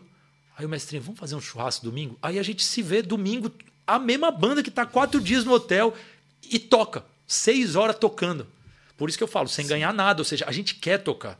Por isso que a gente tem que ficar atento, né, nesses outros lugares. Mas uhum. ah, então isso não tem preço, cara. Então eu sinto muita falta disso, assim, do tanto que a gente dá de risada, a gente se sacaneia. Ah, quer ver? Eu lembrei de uma coisa uhum. aqui. Isso aqui é sacanagem. Isso aqui é sacanagem, bicho. Eu sempre gostei de pegar, pegar peça. Sempre, desde moleque. Sabe assim, botar a taxinha na cadeira, coisa idiota, mas sempre gostei, sempre gostei. Eu acho errado às vezes, mas eu gosto, bicho. Eu, a minha namorada fica puta, que às vezes eu de noite fico vendo vídeo de susto no YouTube, morrendo de rir. Três da manhã eu tô assim, ó. E é tipo um manequim dando susto. Eu adoro essas Nossa, besteiras. É maravilhoso. É maravilhoso. É maravilhoso. E que que eu. Então, eu, teve uma época que o Tiaguinho, eu e o Tiaguinho, né? E a gente tem muita história na banda, eu e o Tiaguinho. E eu sempre queria sacanear o Tiaguinho, o Tiaguinho me sacaneava e beleza. E aí teve um dia que eu aprontei uma que foi foda. Tinha, tem um negócio ele sabe que eu era mágico. Então eu falei para ele no aeroporto de Belo Horizonte, Elton, o Elton vai botar uns kkk lá. Ele sabe o que eu vou falar. Eu falei assim, ele tava de camiseta, eu falei assim, Tiaguinho, eu vou fazer uma mágica com você. É o seguinte, você tem que botar sua mão aqui dentro da manga. Só que essa é mais larga, então ele consegue, né? Botou uma mão aqui dentro, fica preso, né? E botou a outra aqui. Eu falei, agora presta muita atenção. Só que o cara, quando faz isso, ele não consegue tirar. E aí, na hora que eu Falei, tá vendo essa moeda? Eu abaixei as calças dele. Só que eu não sabia. Ele, ele tá estava sem, sem cueca. e nós estávamos no hall do aeroporto de Belo Horizonte. E aí, bicho, vem a, a, cena mais engraçada que eu já vi na minha vida, que é o Tiaguinho sem conseguir tirar a mão, fazendo assim: Ai, Jesus! Gente, quem teve que subir a casa dele? E aí filmaram, porque como eu ia fazer uma mágica. Ó, o Elton, eu tenho esse vídeo até hoje, a gente tem esse vídeo. Porque como era uma mágica, os caras estavam filmando. E, cara, o que, que aconteceu nesse dia? Como era no centro do aeroporto e ele ficou pelado, o Pipoquinha era muito novo. Pipoquinha um doce de pessoa. Ele ficou. Ele, imagina também, chegando em São Paulo não há muito tempo, né? Ele ficou com. Ele ficou. Ele não acreditou que aquilo estava acontecendo. Ele saiu correndo. De vergonha, assim, de tipo, eu não. E se escondeu atrás do balcão da Havaianas. E ficou assim, ó. A gente chorava, rolava de rir. Nossa, e o Tiaguinho conseguiu se sair, enfim. É umas papagaiadas que Muito depois bom. você vai entrar no, na conversa, talvez ele até vai falar, pô, que sacanagem, talvez eu não faria de novo. Mas no fundo, eu e ele hoje, quando a gente lembra dessas Dá coisas, risada. a gente chora de, de saudade. Eu também já fui sacaneado. E mesmo a gente ficando bravo na, na hora, dois anos depois sempre vale a pena, bicho. Porque você não conta uma história se você vai quieto do avião daqui para lá sem conversar com alguém. Você não é. lembra disso. Você lembra quando o cara de, te sacaneou, você ficou puto, você fala, pô, lembra que eu fiquei puto? Lembra que a gente brigou? Então eu sinto falta dessas fuleiragens, Sim. sabe? Assim, Sim. E isso na banda do mestrinho, cara, vocês não têm noção. O que já aconteceu. Empurrando até indo na, na van, indo pra, indo pra Caraíba. Que a Atolamos. O, o, a gente atolou tanto. E a gente acha que tem glamour. E muita hora a gente tá lá empurrando van mesmo na lama, chegando atrasado porque não sei o que aconteceu, mala que perde. O, o, Alex Book, batera, teve um dia no show que eu prendi uma fita isolante no par de baqueta dele. E aí, na hora que ele Nossa. pegou pra tocar, coitado, bicho. E é isso aí deu briga. Mas maravilhoso, cara. ele ah, ficou bravo. Prendeu bicho. assim? Ela Prendi. Assim? E ele só. Ele, eu sabia que ele pegava aquela baqueta numa parte da música, que era uma ah. baqueta que ele fazia umas coisas no prato. e aí, a hora que. E tava no meio. O show ao vivo, né? Não era a gravação. Aí ele pegou e era para dar uma atacada e, e as baquetas não saíam. E o bicho ficou bravo. Mas depois. Nós... E ele sacaneou eu uma vez no show da casa de Francisca. Ele tava tão puto com isso que eu tinha feito, né? Que ele botou gel. Gel. No meu pandeiro, cara, na borda do pandeiro inteira.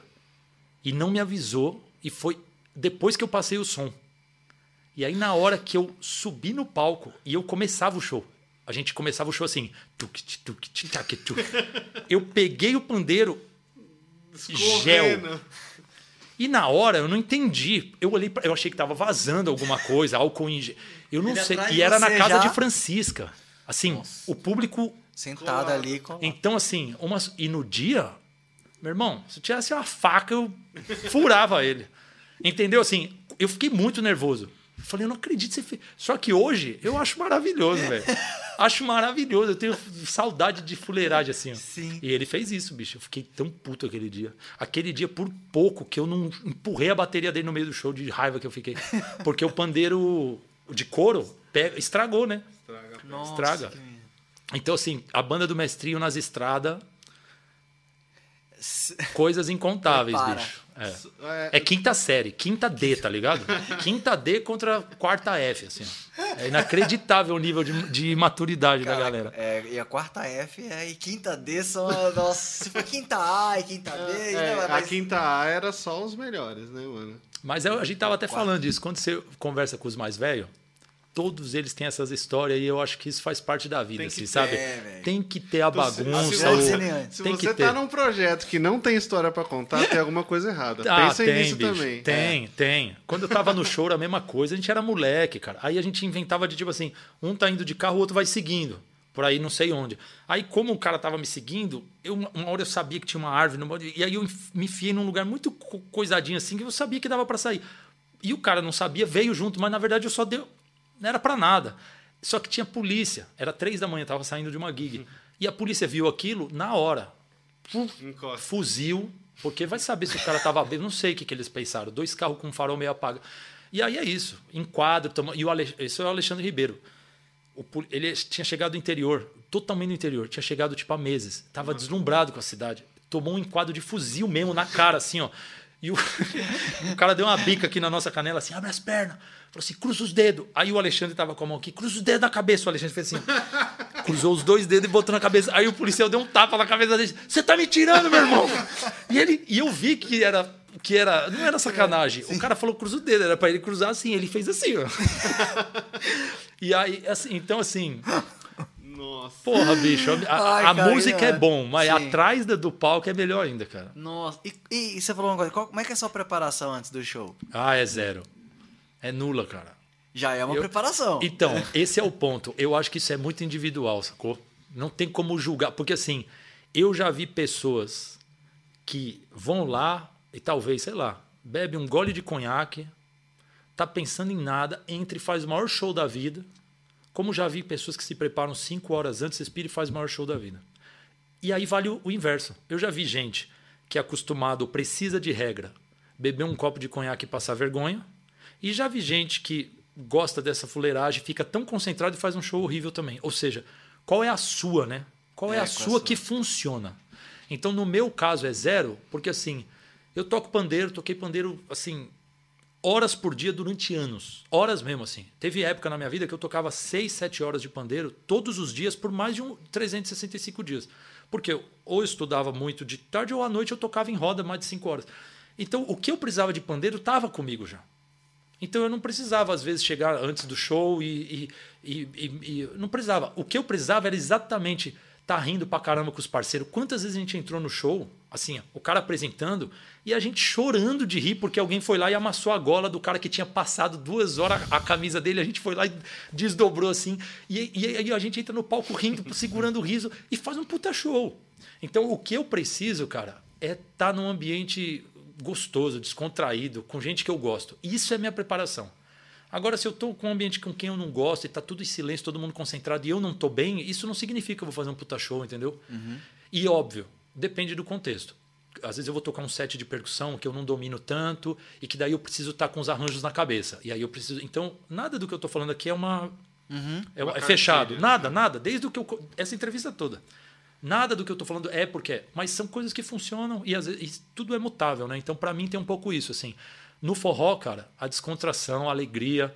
E muitas vezes a gente se abraça antes, às vezes a gente dá a mão a todo mundo assim, fala, "Não, hoje vamos tocar num puta palco grande, a gente, bicho, hoje nós vamos botar para quebrar. E aí a gente entra com essa gana, sabe? Itaúnas acontece isso, cara. Itaúnas é, É mágico. é né? mágico. A gente entra assim com sangue nos olhos. E aí Itaúnas tem mais concentração. A gente, tipo, põe a roupa lá e entra e fala, bicho, aqui é a meca do forró pé de serra, cara. Aqui que a gente. Eu conheci o forró indo lá Pô, 20 sim. anos atrás. Então subir no palco Passa pra mim um é filme, sagrado. né, cara? Passa E um- aí a gente vai. Só que é isso. Sempre com alegria, diversão. Nunca é. Gente. E eu já toquei com bandas que exigem esse outro lugar. Gente, vem aqui, vamos lá, tal. E eu me, e vou e faço desse jeito e também faço um puta show, sabe? Então, tipo, você tem que Uhum. É que- respeitar o ambiente ali. Sim, que já deixa. Não deixa de ser um ritual, né? É um, ritual, é, é um assim, tipo de... ritual, sim. Concordo. Que é já ficar. Eu acho. Então é o que, o que vale, né? Acho que cada um tem um jeito. Tem gente que não funciona assim. Inclusive, tem gente que entra assim, entra desconcentrado, esquece os break. Eu sou o contrário. É, não, eu, eu também eu brinco bastante antes, cara. Porque se eu ficar muito preocupado com o Ó, break. às vezes, Will, a gente fica tocando no camarim uma hora. E aí o cara fala, terceiro sinal. A gente para de tocar, desce e, e inicia o show. Isso acontece. No canto da Ema acontece muito, você já viu. A gente, antes do show, fica lá, tocando, tocando, cansando a mão. E aí depois faz um puta show, porque a gente Já- quer tocar, é. é. esquenta. E tem vezes que não, tem vezes que a gente chega no show também, tá mais cansado. Pouca gente sabe disso, né? Uhum. Porque a gente sempre no palco tem que estar alegre. Mas às vezes alguém que você gosta faleceu, às vezes você brigou com a namorada, às vezes você está doente. Então tem dia que você chega, às vezes você não dormiu há três dias. E aí você tem que, aí você tem que parar.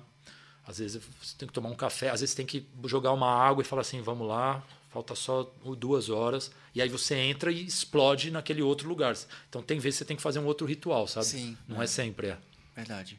E eu queria.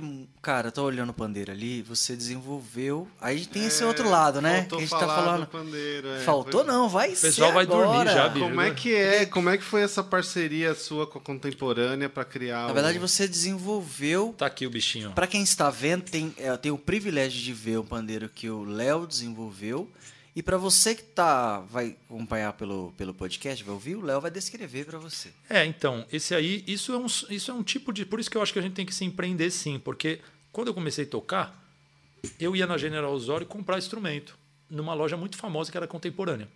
E eu juntei muito tempo, dinheiro, para comprar meu primeiro rebolo. Aqui em São Paulo, eles chamam o tantanzinho menor de rebolo. E ele era talhado de madeira, eu lembro que meu pai me ajudou. E eu comprei, e assim, era o ápice. Tinha um instrumento profissional. E eu era moleque, nem queria ser músico, por exemplo, mas comprei. E essa fábrica foi a primeira que eu conheci, é uma das mais queridas assim dos percussionistas. E eu acho que é isso, esse lugar da gente se permitir também colocar para fora a nossa parte artística pelo instrumento e não só acompanhando os outros, em algumas horas isso converte em algumas coisas. Então a fábrica olhando que você levou o pandeiro para tua vida, em algum momento você fala, pô, então ajuda a gente a fazer um pandeiro mais assim, mais... então a gente teve esse encontro aí num projeto que eu tive, que eles começaram a apoiar, que era eu tocando com vários músicos em pontos da cidade, a contemporânea começou assim. E depois disso, a contemporânea começou a afirmar mais. Então, tipo, peraí, se você tiver um setup nosso, Tipo, aí sempre que você tocar, você fala da nossa marca. E eu falei, putz, isso é muito legal, cara. Isso é um sonho para um músico. Ter um endorser, um, alguém que te patrocina. Então, foi bem devagarinho, eu nunca tinha planejado, que entra naquela história, né? Não tinha falado, um dia eu vou. Você, você não fala, você vai vivendo. E aí, quando rolou, quando eles me fizeram essa proposta, tipo, vamos te dar os instrumentos, mas aí você só usa o nosso. Como o meu maior instrumento era o pandeiro, e eu não usava pandeiro de fábrica, eu só usava de luthier eu falei, então eu tenho uma contraproposta. Vocês fazem um instrumento que chegue nesse lugar aqui, porque o instrumento de vocês é perfeito, é maravilhoso, mas para choro de couro, ele precisa ser mais assim, mais leve, mas não sei o quê. E para minha surpresa, imagina, não era muita coisa para exigir. Eles toparam. O Roberto, Legal. que é o dono né, da contemporânea, falou: então beleza. E aí começou esse processo. Eu levei o meu pandeiro lá. Putz, ó, Tá vendo que ele é mais leve? Ele é mais. Puta, aí a fábrica. Então, peraí. Vamos achar uma madeira. Tá. E a sonoridade? Aí, ó, oh, Léo, tá pronto? Tocava. Não, mas essa, esse som aqui tá muito rasgado. Não tá bom, tá? Tem que. Nossa, Muda o fornecedor. Demais. Isso demorou dois anos. Porque para uma fábrica mudar fornecedor é muito difícil, não é igual nós. Eles têm que mudar todo esse contrato. Mundo. Então, e aí teve um dia que eu dei uma surtada lá, que a platinela nunca chegava no som que eu queria. E aí eu lembro que esse dia, já, já fazia dois anos, um ano e meio eu saí meio bravo assim, né? Porque eu falei, bicho, os caras não vão mudar essa platinela nunca. Fui na 25 de março, comprei uma chapa de latão 0,25. Voltei na contemporânea e falei, faça, pega esse maquinário aí e faça com essa chapa aqui. E aí eles fizeram, e aí, pela primeira vez, eu toquei o pandeiro depois de uma semana e falei, é isso. E aí os caras foram atrás de uma chapa parecida, mudaram o fornecedor, e aí nasceu esse pandeiro, que daí eu toquei e falei, e aí comecei a usar só ele, então hoje é um pandeiro que tem a minha assinatura. Eu fiz em parceria com eles e é o que eu uso, cara. É o que eu uso nas rodas, é o que eu uso nos shows. E é muito mágico, cara. Tem um pandeiro que você desenvolveu, Nossa, sabe? O tamanho deve, de madeira. Uma, uma sensação muito boa. E ele é diferente, Qual? assim. Ele tem, ele tem dendê na pele para deixar mais grave, que as fábricas não colocavam. Isso é uma coisa muito do luthier. Ele tem essa platinela machetada, que também fábrica nunca fez. Então a contemporânea inovou nisso. Ele vem com uma cera que a gente usava e fábrica também não vendia. A contemporânea começou a fazer um molde de cera para vir, né? Que é essa cerinha de AB, aqui ó, para você. Vem uhum. abafadores, enfim. Então, um pandeiro leve, de madeira, rústico, bonito, som da platinela super, né, fino. E é isso, cara. Um sonho realizado aí. Que está dentro do papo de empreendedorismo, né? Buscar lugares. Exatamente. De... A contemporâneas é, Ainda bem que eles se abriram para isso. Eles foram pegar, fantásticos, né? cara. Eu, eu, eu, eu, comprei um pandeiro de, da primeira leva linha, de nylon. Só que o meu é de nylon, porque eu sou, não sei se você sabe, eu sou técnico de áudio. E eu acho que o pandeiro de nylon é uma coisa que. Claro que cada, cada ritmo ele tem a sua exigência e a Sim. sua particularidade, mas assim, de uma forma geral, eu acho que o pandeiro com o nylon, que é esse aqui, ó, vou mostrar, né? Ele timbra bem, né? É, Pro forró e. Ele esse aqui, ó. Olha que bonito. Esse aí foi o primeiro que a gente desenvolveu é. mesmo.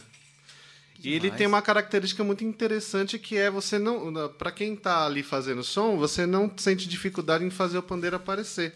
Ele aparece com facilidade por causa das características. Eu acho que o nylon tem, tem isso, né? É as platinelas. As platinelas. Tipo, esse pandeiro tal. é. Então, aqui. Câmera 3, câmera 3. Câmera 3, essa 2, né? 3, sei lá. Aqui, Olha, agora aproveitando e perguntando sobre o, o pandeiro. Ah. É, esse furo aqui, ele é. Serve para nada. Para nada? Nada. Nada. Tá vendo? Pode botar Durepox aí. Ó, quer ver? Deixa eu ver. Ah, esse aqui tem também. Na minha cabeça, eu acho que ele tinha alguma função. Porque o pandeiro não é brasileiro. Né? O pandeiro ele vem dessa escola árabe, tocado desse jeito. E por algum motivo lá, devia ter esse furo para alguma coisa, mas quando o pandeiro foi adaptado para o jeito brasileiro, ele nunca teve utilidade. Ninguém nunca enfiou o dedo aqui para si. Ó, Mesmo porque fica super complicado. você não tem como. Então, na verdade, ele não tem utilidade. Duas coisas, mas aí são teorias minhas. Não estou falando como historiador.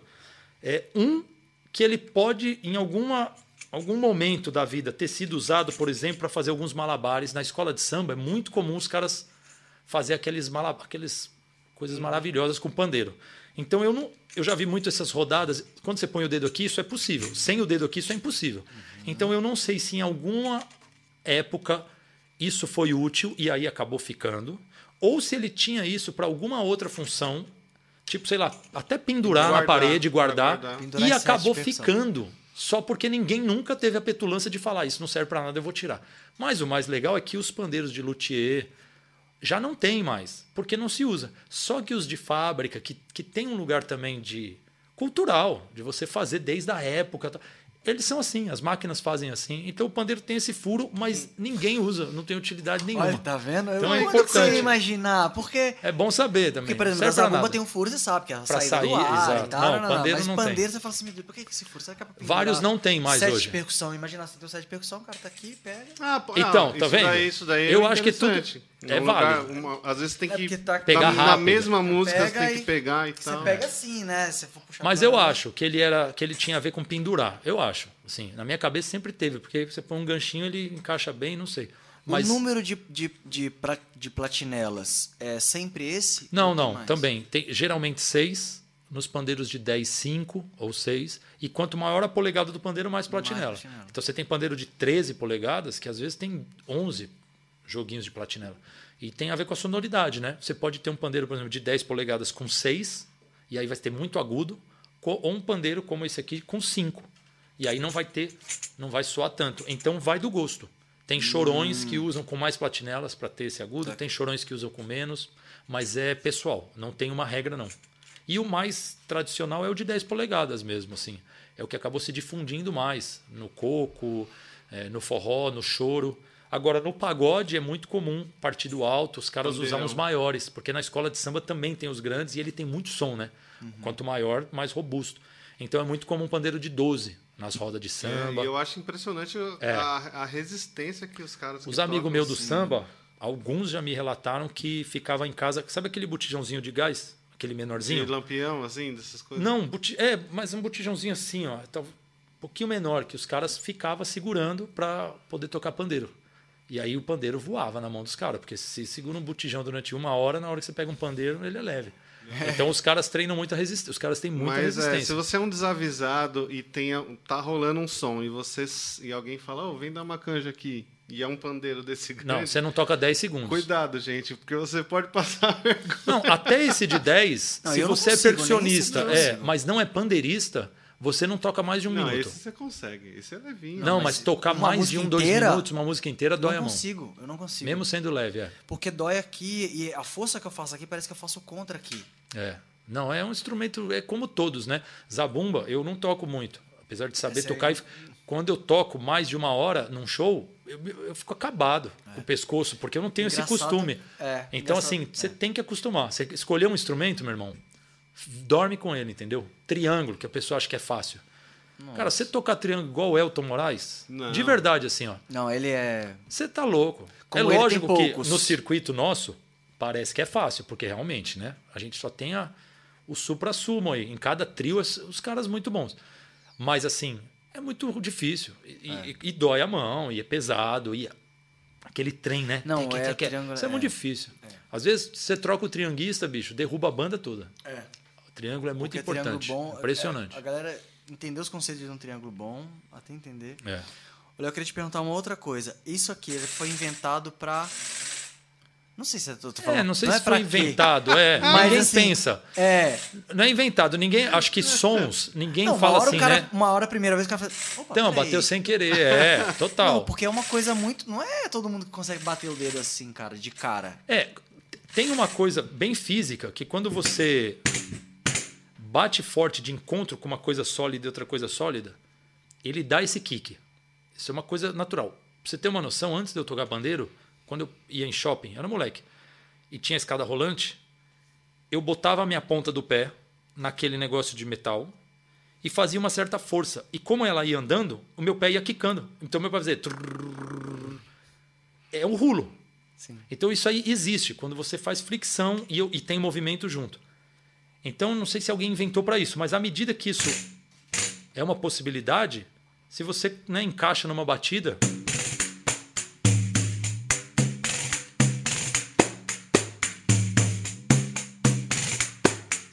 você agrega e aí assim não tem patente, né? Não teve alguém que a partir dele e acho que isso é uma das graças do Brasil e da percussão assim.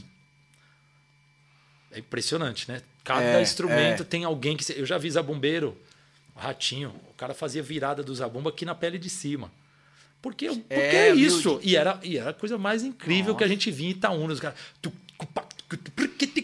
Parecia uma. é- Era verdade. Então, era assim. Mildinho, Mildinho. Girimum. Ele tocava É. com o ratinho, né? É, tocava com o Exatamente. Ratinho tocava, era o Mildinho, trio. Gessimar, e o Gessimar. Cara, então acho que o, o brasileiro tem um pouco isso, assim, ele vai, é, vai criando, não tem patente. E esse é o rulo, né? Também não sei de onde veio, mas sei que é muito usa, útil. Usa em todos os ritmos, assim, né? Ah, usa. E o mais louco é que, por exemplo, tem algumas manifestações assim ancestrais, como o cavalo marinho em Pernambuco, que o toque é com o rulo, só que é o rulo feito com o dedão. Com o pandeiro assim, ó, ao contrário, e você, o pandeiro é tocado assim, ó. Tipo, uma técnica muito que legal, é muito louco, não sei louco. quem trouxe, mas tem influência, né? O pandeiro já veio assim, Verdade. e o rulo com o dedão, né? Então, Isso é o cara tocando tango e ele fazia isso toda. é, fazia parte do. Você quer ver? Vou te falar um rulo que eu não inventei, mas eu pratiquei muito. Ó. Quem tá vendo agora no podcast não tá vendo, né? Mas quem tá vendo no É. YouTube vai, vai ver uma coisa que eu só fiz uma vez na frente das câmeras, que é o seguinte. Vou fazer aqui. Que é o seguinte.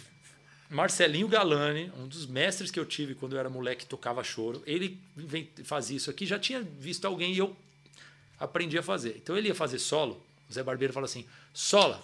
E o Zé Barbeiro tirava o violão e guardava no case.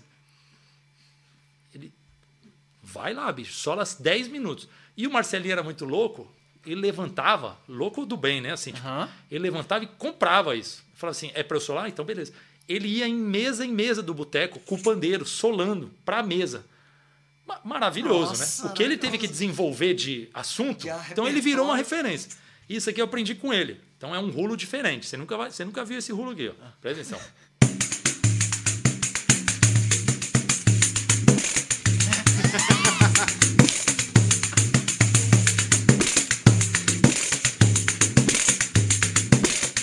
Meu Deus. Nossa, que isso? Tenta, tenta aí. Esse. você vê? Eu teria que raspar a cabeça pra Ó, poder mas você vê que a fricção sai. Por isso que eu falei, isso aí é antes do pandeiro. Qualquer lugar que você fizer pressão na planta. Na plan... Aí, ó. E como é que é? E, ó, muita gente em solo usa isso, né? Também Que aqui. não sai. Que isso? É, Sai, é- sai em todo lugar. Eu não vou tocar forte porque é do microfone, né?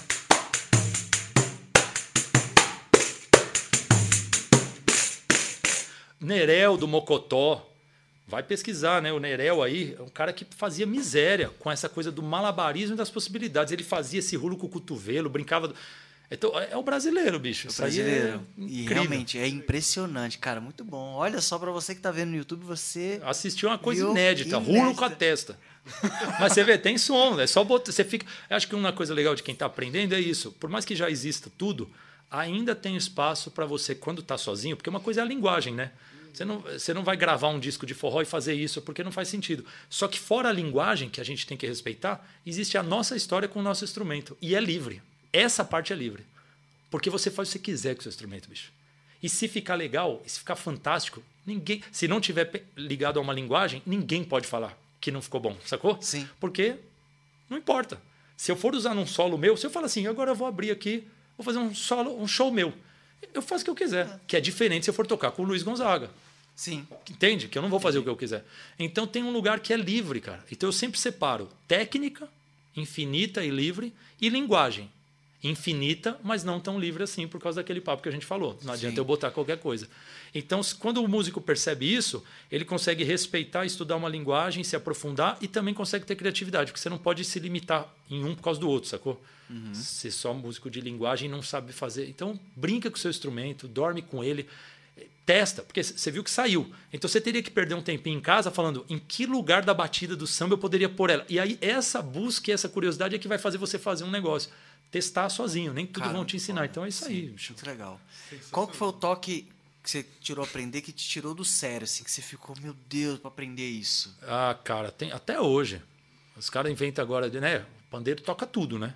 Então os caras falam assim: ah, vamos pegar esse ritmo aqui, né? Tipo, o ritmo do- da Argentina que toca e não sei o quê, e vamos passar pro pandeiro. Você tem que quebrar a cabeça. Nossa. É chato, porque você tem que adaptar, né? são- Você tem três sons, né? Assim, que compõem. O som, o som você pensa por camadas. Tem uma camada mais grave que ela te dá a base, ela te dá o DNA do ritmo. Então, se eu fizer isso aqui, ó, tum, tum, tum, tum, eu não tenho nenhum outro som, mas você já sabe o DNA deles. Fala, isso aí é- ou é um coco, ou é um forró, ou é um baião. Isso não é um samba. Ponto. Então, o grave ele tem essa função, né? Que é geralmente no dedão? Geralmente, É isso? dedão e a gente também tira com a ponta de dedo esse grave, mas é o mesmo grave. O titi, o tititi é a condução. Ele não vai dizer que ritmo é, ele tem todos os ritmos, ele vai conduzir. Então, no samba, por que, que isso é samba e não é forró? Precisa do grave, porque senão é a mesma. O ganzar no, no, no forró, um um ganzar no samba. Agora, né, o, o grave do samba, tic, virou samba. Agora o grave no forró. Guns mesmo. Então o pandeiro uhum. tem o tititi. E você tem o tapa, que daí quando você vai para a bateria, equivale a caixa, né? Então você tem um pop. Então você pode fazer isso no pandeiro, né?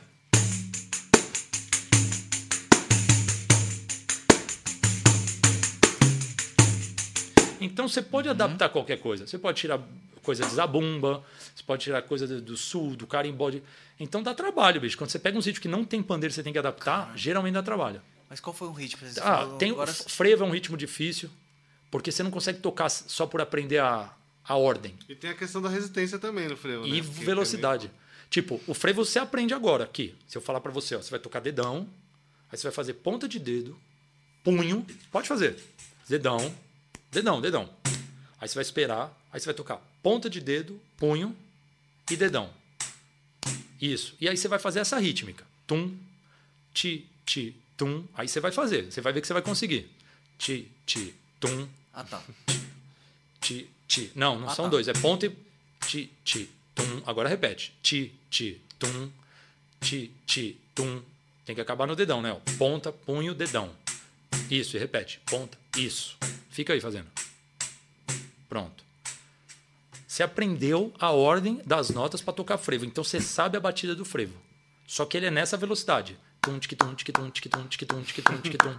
Então tenta fazer isso assim. Tum, tic, tum, tic, tum. Tenta fazer. Não, só tenta. Ó, você fez assim, ó. Tum, certeza ti, tum. Agora faz assim, ó. Não. Tum, ti, ti, tum, ti, ti, tum. Não, sa- É, não sai. Isso. Isso. Ai. Então, Tá. você não vai conseguir tocar o frevo, mas é. você sabe o frevo. Entendi. Então, esse é o problema do pandeiro. Acho que quase de todos os instrumentos. Como é que seria se Então, eu o frevo. sair- É, o frevo no andamento natural é isso que eu te falei assim. ó, É. ele tem, ó, ele tem a condução e é o surdão.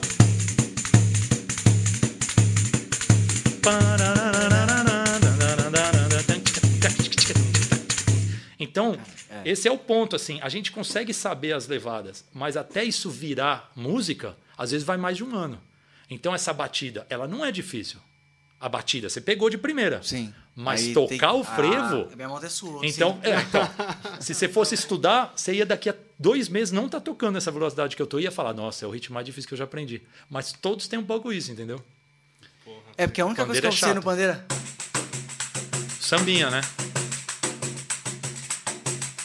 É, se eu chegar pra você e falar que você tem que fazer alguma E coisa. você é canhoto, né? Isso é canhoto. né? É, ó, se, se eu te falar que você tem que dividir esse pulso em dois, por exemplo, e, tipo, tocar ponta, aí um pulso meio lateral e um outro pulso aqui, depois o dedão.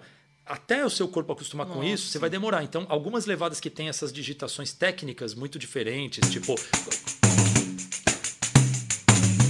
Coisas que, que você tem que parar e falar: pera, ensinar Pera seu aí. corpo. Aham. Então, isso aqui, por exemplo, essa, essa quebrada, né? Ó. Se eu fazer. Isso aqui é difícil fazer quando você aprende, porque a sua mão, ela, isso ela tem uma facilidade.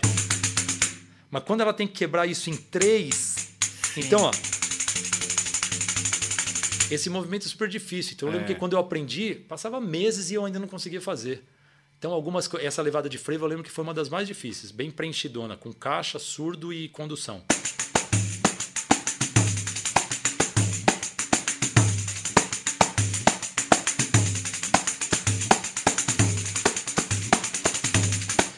Hoje, porque tem que Porra. parar Cara, ficar mas é, tocando. mu- é muita É coisa, muito- é muito movimento. muita cara, coisa, Léo, louco, é muito para- bom de ouvir também. É, É muita muito bom de coisa. ouvir, cara. Então, Porque você acho fala, tudo meu Deus, difícil. como é que tira? O que, que você. é, você acha que tem idade pra comer? Tipo assim, né? Sanfoneiro. Ah, tem gente Ele que fala. começou com 18. 18. Então, mas é Tem, isso que eu cara. tô perguntando. se- 52. Não, né? Acho que se não o cara tem nenhuma. 30, não tem? Não, não tem. Não tem o que, que o cara quer, né? Da vida. Se o cara quiser começar com 70 e, e daqui a 10 anos acompanhar um monte de artista, aí ele só tem que ver se, se cabe. Se dá tempo. Então a questão não, assim, para você começar a tocar, qualquer idade vale. Agora você tem que ver qual a sua expectativa com aquilo. É porque tem gente que fala isso pra sanfona. porque, Não, tá muito velho já pra aprender. Não Então, é, eles falam. é, é, então, mas é, eles falam. Mas pensa assim. Por isso que eu acho. Aí existe um paradoxo. Onde não tem idade, mas tem idade. No sentido assim, você não consegue começar com 60 e tocar igual o Dominguinhos. Então você pode falar assim, tá tarde. Mas se o cara falar, mas eu só quero me divertir no sábado, então tá cedo, cara. Tá ótimo, tá na idade certa. Então acho que é mais alinhar a expectativa de onde você quer chegar, entendeu? Então, só isso. Agora, eu dou aula, por exemplo, eu tenho um curso online e eu tenho, eu tenho um depoimento de um aluno que sempre que eu vejo eu choro. Ele tem 70 anos e começou a tocar pandeiro com 70 anos.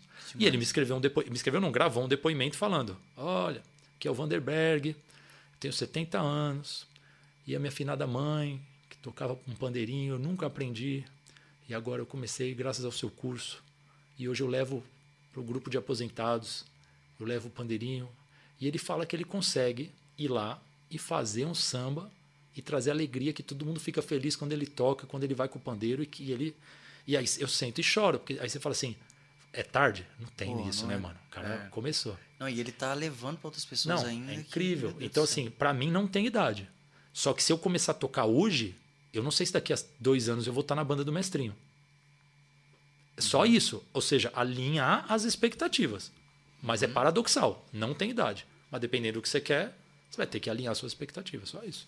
Inclusive, fala do seu curso, porque a gente É. não, não falou dele, né? O curso é. Cara, o curso. Bicho. Essa Porque tem todos os níveis, como é que é Eu a nunca base, participei de né? um negócio tão longo assim, cara. Eu tô É adorando. mesmo? Cara, Vocês estão nem vi. aí, cara. Não, nem vi a hora. É muito nem bom. Vocês estão nem aí, bicho. Não, nem... Não, cara, vocês são malucos. Mas primeiro, como, como contratar o seu curso? Olha que bicho. Não, ó, o curso, o curso é muito legal porque transforma bastante assim a vida das pessoas, como o do Vanderberg, é, é, um- é real, entendeu?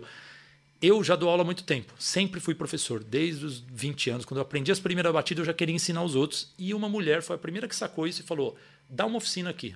Falei, mas como dar uma oficina? Ela falou: você tem alma de professor. Ela falou para mim: eu tinha 21 anos. E eu dei uma oficina e realmente foi muito legal. E eu percebi que eu gostava de ensinar. E aí eu fui, virei professor do Instituto Brincante aqui em São Paulo, da também da escola Prego Batido, que foi idealizada por um cara do mestre Ambrósio, que chama Édero Rocha. Éder Rocha. Ele me convidou para ser professor.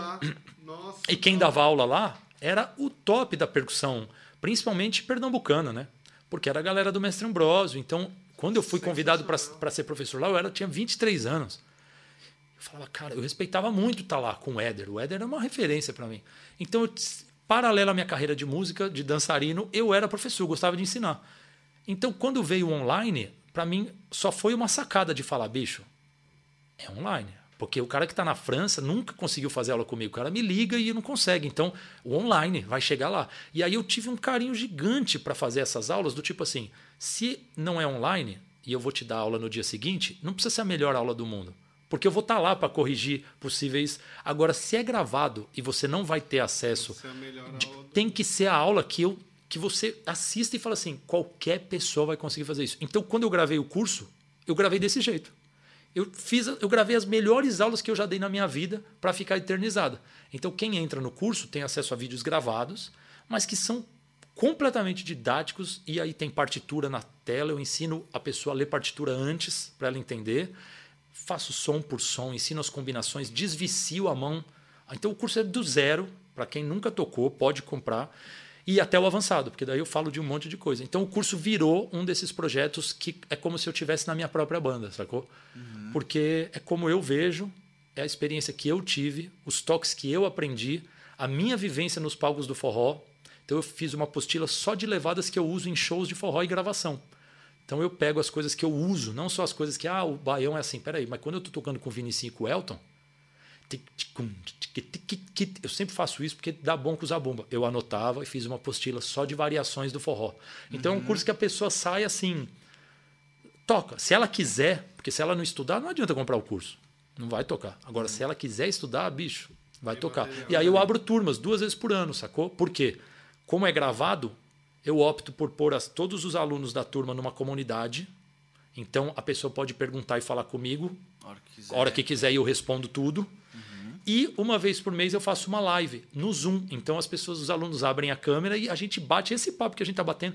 Eu, então. E com os instrumentos. Legal, com os sim. instrumentos, todo mundo com pandeiro. Então, assim, é um curso gravado, mas muito vivo, que eu estou muito presente. Uhum. Então virou um projeto que, para mim, principalmente num ano desse de pandemia, é o maior projeto da minha vida, é o que eu mais me dedico, é o que mais me dá retorno emocional e financeiro. Então é um lugar que eu amo tá e, e crescer. Então o curso, assim, ele, ele vai só evoluindo. Apesar de já estar tá gravado, vixe. Um exemplo. Chamei o mestrinho, falei, negão, você vai gravar aqui para mim, vamos lá, ajudar o parceiro. Shotzinho, baião, tal, tal, tal. E aí a gente gravou base para todos os ritmos que eu ensino no curso e eu gravei pandeiro junto com ele. E aí o aluno ele pode ouvir eu e o mestrinho tocando e depois ele pode, igual o batuque, tirar o meu pandeiro e tocar junto com o mestrinho. Então todo aluno pode praticar no meu curso ou junto com a sanfona do mestrinho. Uhum. Então isso é fantástico. Já, já. Maravilhoso. Isso é maravilhoso. Imagina, você está aprendendo essa batida de frevo. Aí tem o frevo lentinho do mestrinho fazendo lá. E aí, você, em vez de praticar sozinho, você já vai tocando com a sanfona, cara. Se tiver dúvida, eu coloco a você, vem rapidinho Exato. Ali, Esse é o ponto. Aí você tem todas as opções. Você pode ouvir sanfona e pandeiro com o metrônomo de fundo. Você pode ouvir sanfona sem pandeiro com o metrônomo no lugar do pandeiro para você tocar no tempo. E no último nível você pode tirar tudo e só ouvir a sanfona e ser o pandeirista do mestrinho, entendeu? Cara, é uma, então, uma aula online viva mesmo, viva. É bem presente, que é muito legal, cara. Então é isso. Hoje eu tenho esse curso. Então eu abri, vivência, né? eu abri essa turma agora. Em abril abri uma turma, primeira do ano, e agora provavelmente em agosto ou setembro eu abro uma outra. Então é mó Eles legal. Te acham como no seu, na é, rede então, social? Cara, se você entra... nas suas redes sociais, é, rede social vai... é sempre onde eu posto quando eu abro turma, né? Eu, eu inclusive eu abro com vaga limitada para isso, para dar suporte, para falar com meus alunos, a gente vira amigo, bicho, a gente conversa, eles mandam coisa no meu privado, eu respondo, mando vídeo, posto desafio para eles. Esses dias mesmo, fiz um funk dobrado, falei: "E aí, escrevi, falei: "Quem sabe ler isso aqui?". Aí vários, ó, oh, é assim, é assado. Então, me acha na rede social, mas quem digitar, isso é muito fácil, hein? cursoonlinedepandeiro.com hum. tem todas as infos, inclusive você pode deixar seu e-mail lá. Tipo, e aí quando eu abrir turma eu aviso todo mundo que deixou o e-mail. Ah, que legal. Então, então, tem sempre uma fila de espera lá, o caminho bem legal. é esse, hein, gente? cursoonlinedepandeiro.com. É isso aí. Deixa o seu e-mail que e segue assim no Instagram, porque eu tenho. Isso é legal. Eu tenho o um canal que chama Platinelas, que eu ensino a tocar. Então, assim, de graça você já aprende muita coisa, cara. Porque eu ensino com o maior carinho. É um lugar que eu quis devolver para a música. A música me deu tanta coisa que eu Sabe assim, eu falei, nossa, eu sou de um lugar de São Paulo, cidade grande, tem informação. Aí, às vezes, um cara que eu encontrava em Itaúnas, no sertão do Piauí lá, falava, meu, eu não, lá não tem vídeo de pandeirista. E eu via que, às vezes, uma dica minha era a vida do cara. E quando eu me liguei nisso, eu falei, foi quando eu criei o canal. Eu falei, cara, eu vou criar um canal de dicas, porque é o não, mínimo legal, que eu posso fazer pela música que me deu tudo. E aí eu dou dicas. Então, só de entrar no canal Platinelas aqui no YouTube mesmo, você já tem um monte de dica, já aprende um monte de ritmo. E quem quiser se aprofundar, vem pro curso. Você me motivou agora, sinceramente. Eu tô com pandeiro ah, lá em Costa. Aí, moleque. Lá, sinceramente. A gente faz um esquema lá, hein, bicho. Vocês... Bota vocês pra dentro lá, hein? Vou, vou vocês vão curtir, bicho. Vou botar meu e-mail. Olha lá. Para você que está vendo a gente ao vivo hoje pelo YouTube, a gente está todas as quintas-feiras é, ao vivo aqui às 20 horas, né? E no dia seguinte já está em todas as plataformas de podcast. Compartilhe com seu amigo, Divulga a gente, por favor, porque a gente realmente. É, o papo tava é, tão bom que a gente nem lembrou então, de, de é, falar isso. A gente nem divulgou o né, nosso gente? podcast aqui, mas Compartilhem. É... Porque assim, cara, imagina um papo de duas horas, nem sei quanto tempo que a gente tá, mais de duas horas, falando sobre música, sobre instrumentos, sobre pandeiro. Então, cara. E nesse nível, né? Modéstia à parte, vão, o nível tá Escuta, nem eu sabia que tinha tanta hora para falar de, de, de pandeiro, É, então, né? Não, ainda tem, cara. Se a gente puxar mais coisa aqui, sai, velho. Mas, ó, eu de coração já quero aqui de cara. Até falando pra cá. Ó, o Johnny, o Johnny tá lá, última pergunta. Ó, ele- o Johnny, o Johnny, bicho. Ele falou antes que acabe. Então, mas tá vendo? Ele fa- A gente falou disso aí. Vive intensamente o que. Ele tá aqui intensamente, ó. É, Eu gostei cara. do Johnny. Mas uma coisa que eu queria falar é, ele, cara, nesses tempos né, de pandemia, a gente vê o, o quanto é importante, às vezes, por exemplo, uma curtida. Uma curtida. Que é um negócio bobo, bicho. É um negócio que não dura nem um segundo. Você vê o post e às vezes você passa. Sim. E você gostou. Então, para as pessoas assim, a gente tende a valorizar aquilo que está lá na televisão. Quando sai alguém na televisão, eu quando apareço na TV, é impressionante, cara. Aparece gente que me conhece, mas que nunca falou comigo, que de repente, nossa, tá agora como se eu tivesse dado certo na vida por eu ter aparecido na televisão. Então é um status é uma falácia, né? Do, do que é dar certo ou não. E as pessoas têm um pouco isso. Elas tendem a curtir e engajar com o que deu certo, porque daí, opa, ah, não, quer, quer tá perto. E no fundo, cara, esse é o lugar que a gente tem que ter de coletividade, assim, do tipo, o que vocês estão fazendo aqui é muito grandioso, cara. É muito grandioso. Porque vocês são dois caras que estão ali no universo do forró, com histórias diferentes, que juntam conhecimentos diferentes e estão fazendo isso com carinho, que é nítido. É a mesma coisa que você vê o Zé Neto tocando zabumba. Você fala, esse cara, É. esse cara toca. O Durval. Você fala assim, cara, não é só zabumba, ele é zabumba, ele faz um negócio com carinho. Com... Esse cenário, a primeira vez que eu vi as coisas do Osh Podcast, eu falei, nossa, bicho, esses caras, assim, vocês são artistas de outro lugar aqui. Então, tipo, quem tá vendo é isso. Na verdade, você não precisa fazer um pix, não pre- você precisa ir lá, curtir, divulgar, porque é assim que a gente consegue continuar produzindo conteúdo. Quando tem uma curtida, que às vezes é uma bobeira para as pessoas. Então, valorizar quem é próximo. E é por isso que eu tô aqui assim de coração Obrigado, aberto, Léo, porque mesmo. e viria mil vezes, porque vocês estão fazendo um bagulho muito grande. E a cara. gente faz aqui justamente pra isso, porque é, como é, é um papo de música assim, e é alguma coisa diferente, né? A pessoa Totalmente. sentar, cara, imagina você. Eu imagino várias pessoas. Você imagina ter um desse na época do Gonzaga e você poder ouvir duas horas É de papo com falando, Gonzaga, a grandeza Não, disso 50 anos depois. Exatamente. E eu não estou falando que a gente que está aqui tem isso, mas de qualquer jeito, a gente vai morrer um dia. Não, e o que a gente é- fez é único. E vocês estão Exatamente. registrando isso, cara. Ou seja, isso é um amor à arte, isso é um amor à música. Então, eu E estou muito feliz de E eu tava aqui. falando com o Heitor, assim, eu falei assim, "Ô, Heitor, a gente tá, tem tanta sorte porque, assim, às vezes a pessoa tá passando ali, ela escolhe o episódio. Legal, tudo bem. Só que imagina a gente, que a gente tá no 12 segundo episódio e tá com você aqui, imagina o que que tá enriquecendo. Hoje, cara, eu nem vi a hora passar o tanto de coisa que eu aprendi, absorvi e já sou outra manhã. Exatamente. Porque a intenção, a intenção de fazer o podcast, na verdade, é o quê? É agregar, é, agregar tudo que for possível, agregar para as pessoas que estão, às vezes, começando, ou que, Claro. ou que não estão começando, mas. É, cara, E papo quem tem música, curiosidade, né? também, acho Então, que é tudo. é, tanto que a gente trouxe fisioterapeuta, a gente trouxe produtor. Inclusive, a trouxe- Miriam- Eu achei incrível, porque eu falei, cara, os Então, caras são muito E visionários. porque- você, Léo, eu queria agradecer agora de coração, porque ah, você agregou muita coisa aqui no programa com. Muito mesmo, com- obrigado, Nossa, demais. Então, Professor, assim, né, para os nossos valores foi, foi, foi importantíssimo. Ei, Ah, professor, empreendedor. é.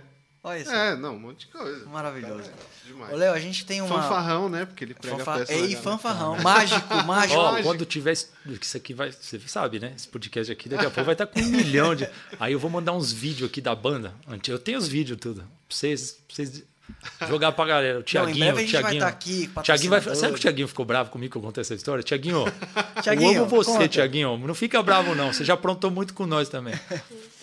A gente tem uma, umas, umas perguntinhas Ah, finais sim. aqui, Vai lá, manda ver. que são perguntas Só que é aleatório. muito adoro. aleatórias, que a gente gosta de bater papo sobre temas. Cê- A bem famosa fogueira. É, Vai lá. mas Eu tenho que é- sortear aqui? É, mas não Posso é pegar? muito- mas a fogueirinha legal. Eu gosto de fogueira, bicho. Vocês já viram, né? Que eu não fujo das coisas, não. Ó. Artista independente. Isso. É. É, você vai citar alguns artistas independentes que você conhece, que você acha legal a galera conhecer. Cara, eu acho que hoje em dia quase todo mundo é artista independente. É. Tirando os figurões gigantes, né? Da mídia. Sim. Por isso que é bom que a gente quer que as pessoas conheçam mais artistas independentes. É. Tudo artista independente, Então, cara. pode, cita um que seja. Cara, não, não escuta mais. esse artista Puta, aí. isso é, eu vou te só dizer porque é difícil. Porque a gente, a gente que vive de música, a gente ouve e, con, e convive e sabe de centenas, né? A gente sabe de pessoas que, Sim, que deveriam ser assim veneradas no país e não são e não É. são sequer conhecidas.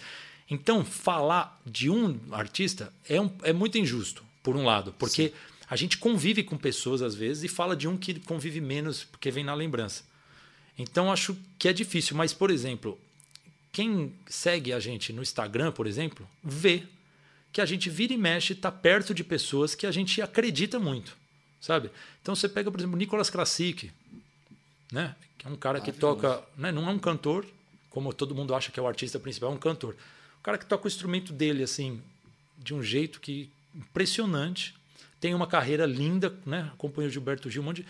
e tem um trabalho dele, dele, dele, cordestinos, uma coisa que é tipo incrível, que é uma sonoridade diferente, né? Um violino daquele jeito.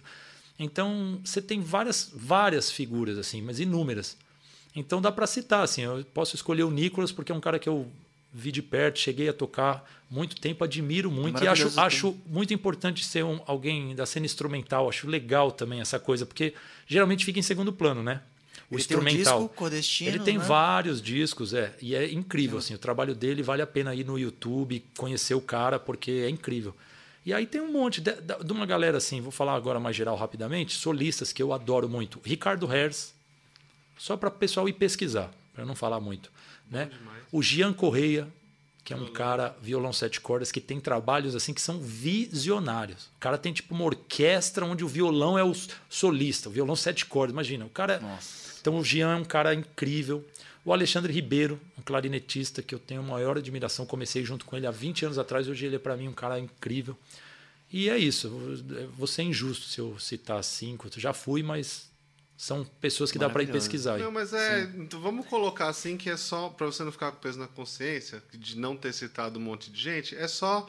É uma, uma- uma- uma- justamente pra galera pesquisar. Exatamente, só uma Assim, pitadinha. Deixa eu É, dar uma essa pesquisada pitadinha, na verdade, é justamente porque a gente quer sempre falar do- dos, dos artistas independentes. Então, assim, tem lugar que às vezes a gente não fala de nenhum. Então, Verdade. um já, né? Então, assim, quantos você quiser, mais um já tá, Maravilha. tá lindo. A gente vai Pega continuar outro ou não? falando. Pega, Pega, outro, outro. porque essa foi rápida, Inclusive, Ah, é né? só enquanto, um, entendi. enquanto ele tá abrindo uma pergunta ali, é, após acabar. Após acabar é ótimo. Após o, após o, programa aqui, o Léo vai indicar no mínimo cinco músicas que vai fazer parte da nossa playlist do Oshi Songs, que tá lá no, no nossa play do Spotify.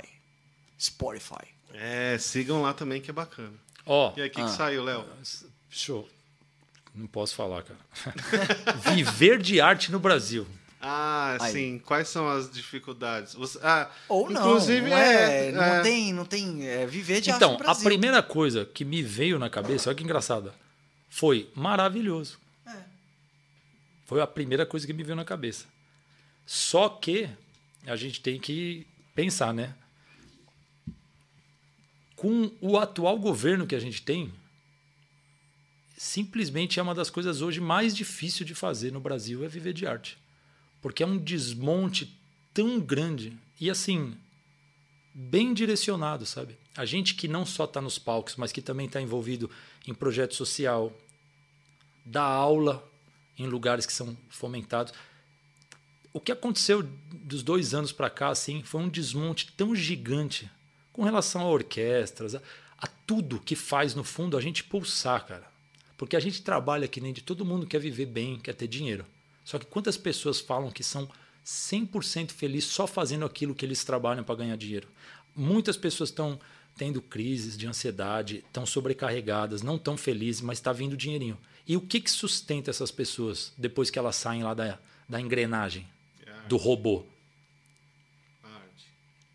Então, assim. Que mantenha o equilíbrio mental Exatamente. e tudo mais. né? Só que como ela é sutil no sentido de você não consegue pegar a arte. Então é muito fácil de você falar, mas peraí, eu ganho dinheiro apertando esse parafuso. É assim, no capitalismo o dinheiro cai na minha conta, a poesia que eu ouvi lá no metrô não, não pagou minhas contas. E aí é muito fácil de você deturpar. Só que a gente, como ser humano, o que faz a gente lembrar? O que, que você conta numa entrevista? Você não conta que você apertou sete parafusos. Você conta o dia que, nossa, o dia que não sei quem morreu, depois eu ouvi uma música, ou fiz uma música, ou eu ou lembrei, nossa, uma poesia que. É a, a vida, bicho. A arte é um pouco da vida, assim. Então, o que eles estão fazendo e tudo o que aconteceu é um, é um desrespeito gigantesco a uma parte importante da vida que pouca gente percebe que é importante, mas quem é mais sensível sabe. Então, eu acho viver de arte no Brasil incrível, porque o Brasil é muito rico. Culturalmente falando, não diverso. mudaria de país de jeito nenhum. Eu não mudaria de nenhum é jeito. grande, diverso, Mas rico. De, falando de arte, eu nunca vi, mano. É um país que eu sou apaixonado, cara. Quando eu descobri que existe maracatu, quando eu descobri que. Eu, eu, eu, nunca mais parei de pesquisar e nunca mais parei de me emocionar.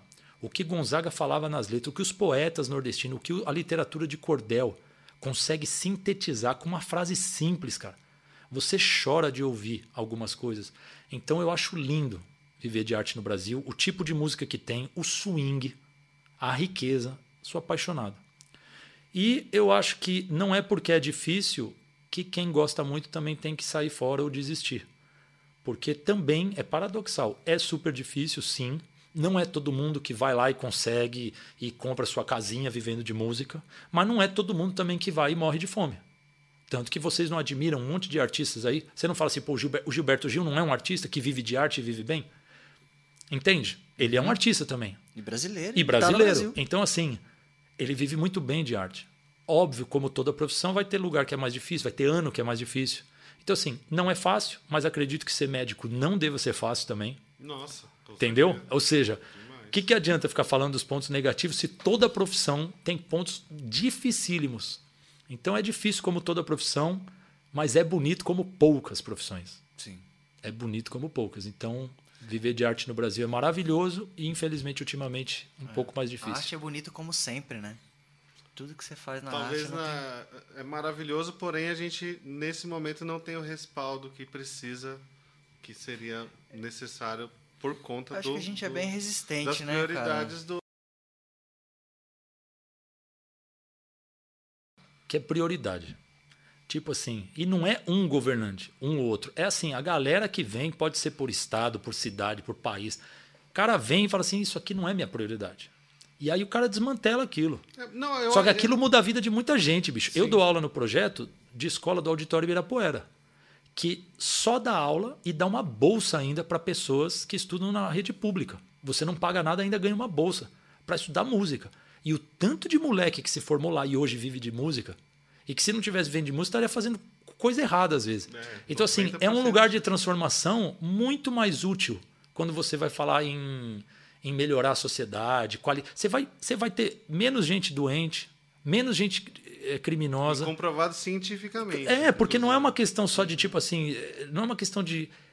É uma questão muito fácil de enxergar se você quiser. Se você dá oportunidade para as pessoas, elas querem.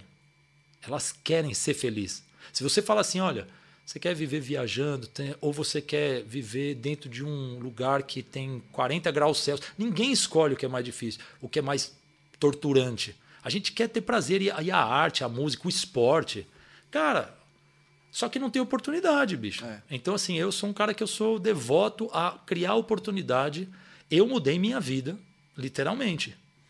E eu, um dos motivos que eu escolhi a música e não a publicidade, eu adorava a publicidade, mas eu via desde cedo que trabalhar para um cara que eu não respeito, mas ele é meu chefe porque ele tem mais dinheiro que eu a ponto de ter ser dono de uma agência, não ia me sustentar emocionalmente, espiritualmente. E na música, eu tenho uma liberdade muito maior para tocar com quem eu quero, não quero, tem outras opções. Ali no, no mercado ali eu, eu, falava, cara, adoro criar, mas é, não quero, cara. Eu quero que meus chefes tenham o meu respeito, entendeu? Então eu procurei uns lugares que isso é possível. Então eu sou a favor disso, assim, de oportunidade e vida que a gente se sinta feliz, tá ligado? Fazendo. Sim. E então só isso. Gente, só para não perder uma coisa que o Léo estava falando, que é o seguinte: é, tem coisas que não são comparáveis. Por exemplo, falando sobre arte, a gente, a gente às vezes comete o equívoco de comparar. Pô, mas é mais importante o cara que aperta o parafuso ou o cara que está tocando pandeiro? É, não é por aí. Ou é mais importante o cara que o, o cara que recolhe o lixo, ou é mais importante o médico que salva a vida ou o cara que está tocando um instrumento. Isso não são coisas comparáveis. Então vamos Se a galera sozinha parar e, e refletir em casa, vai chegar nessa conclusão, né? Então, assim, gente, não, e outra, né? lá. Não tem como alguém, não tem como um médico cantar do jeito que canta a Beyoncé. E não tem como um cara, como um Dominguinhos fazer uma operação. Então, assim, tem que existir todos. Exato. Mas para isso, o que eu percebo é, tem muita gente infeliz nos seus empregos, porque não tem oportunidade de fazer o que gosta. E se você der essa oportunidade, as pessoas vão. E elas indo, tudo melhora.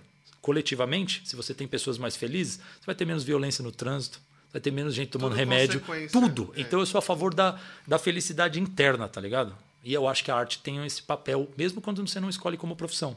Ela tá lá na tua vida, sempre te ajudando, velho. É, tem sala de operação aí, que. O cara bota uma musiquinha ambiente ali, ó.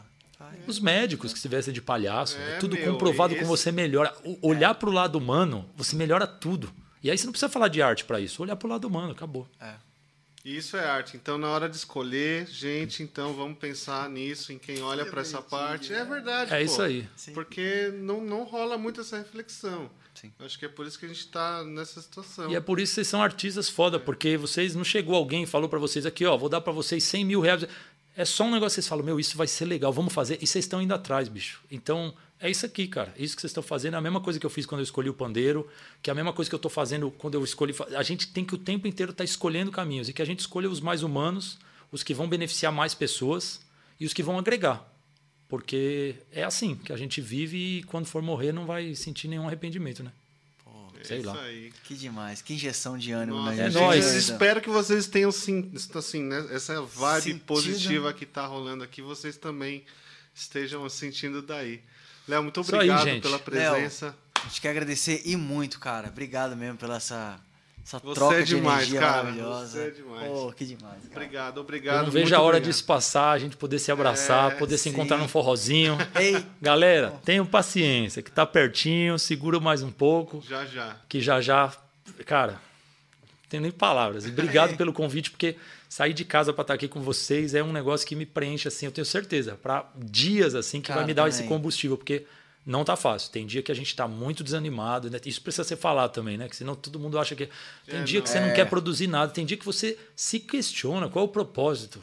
E aí você então, assim, poder sair de casa para fazer parte de um projeto desse, putz, só agradeço ter amigos como vocês, assim, e vida longa ao, Osh Podcast. Valeu. É nóis. valeu, mano. É isso aí, gente. Esse foi muito o obrigado. décimo segundo episódio com Léo Rodrigues, músico maravilhoso. E agora a gente sabe que ele é mágico, é produtor, empreendedor. Pode me chamar para as festinhas quando voltar.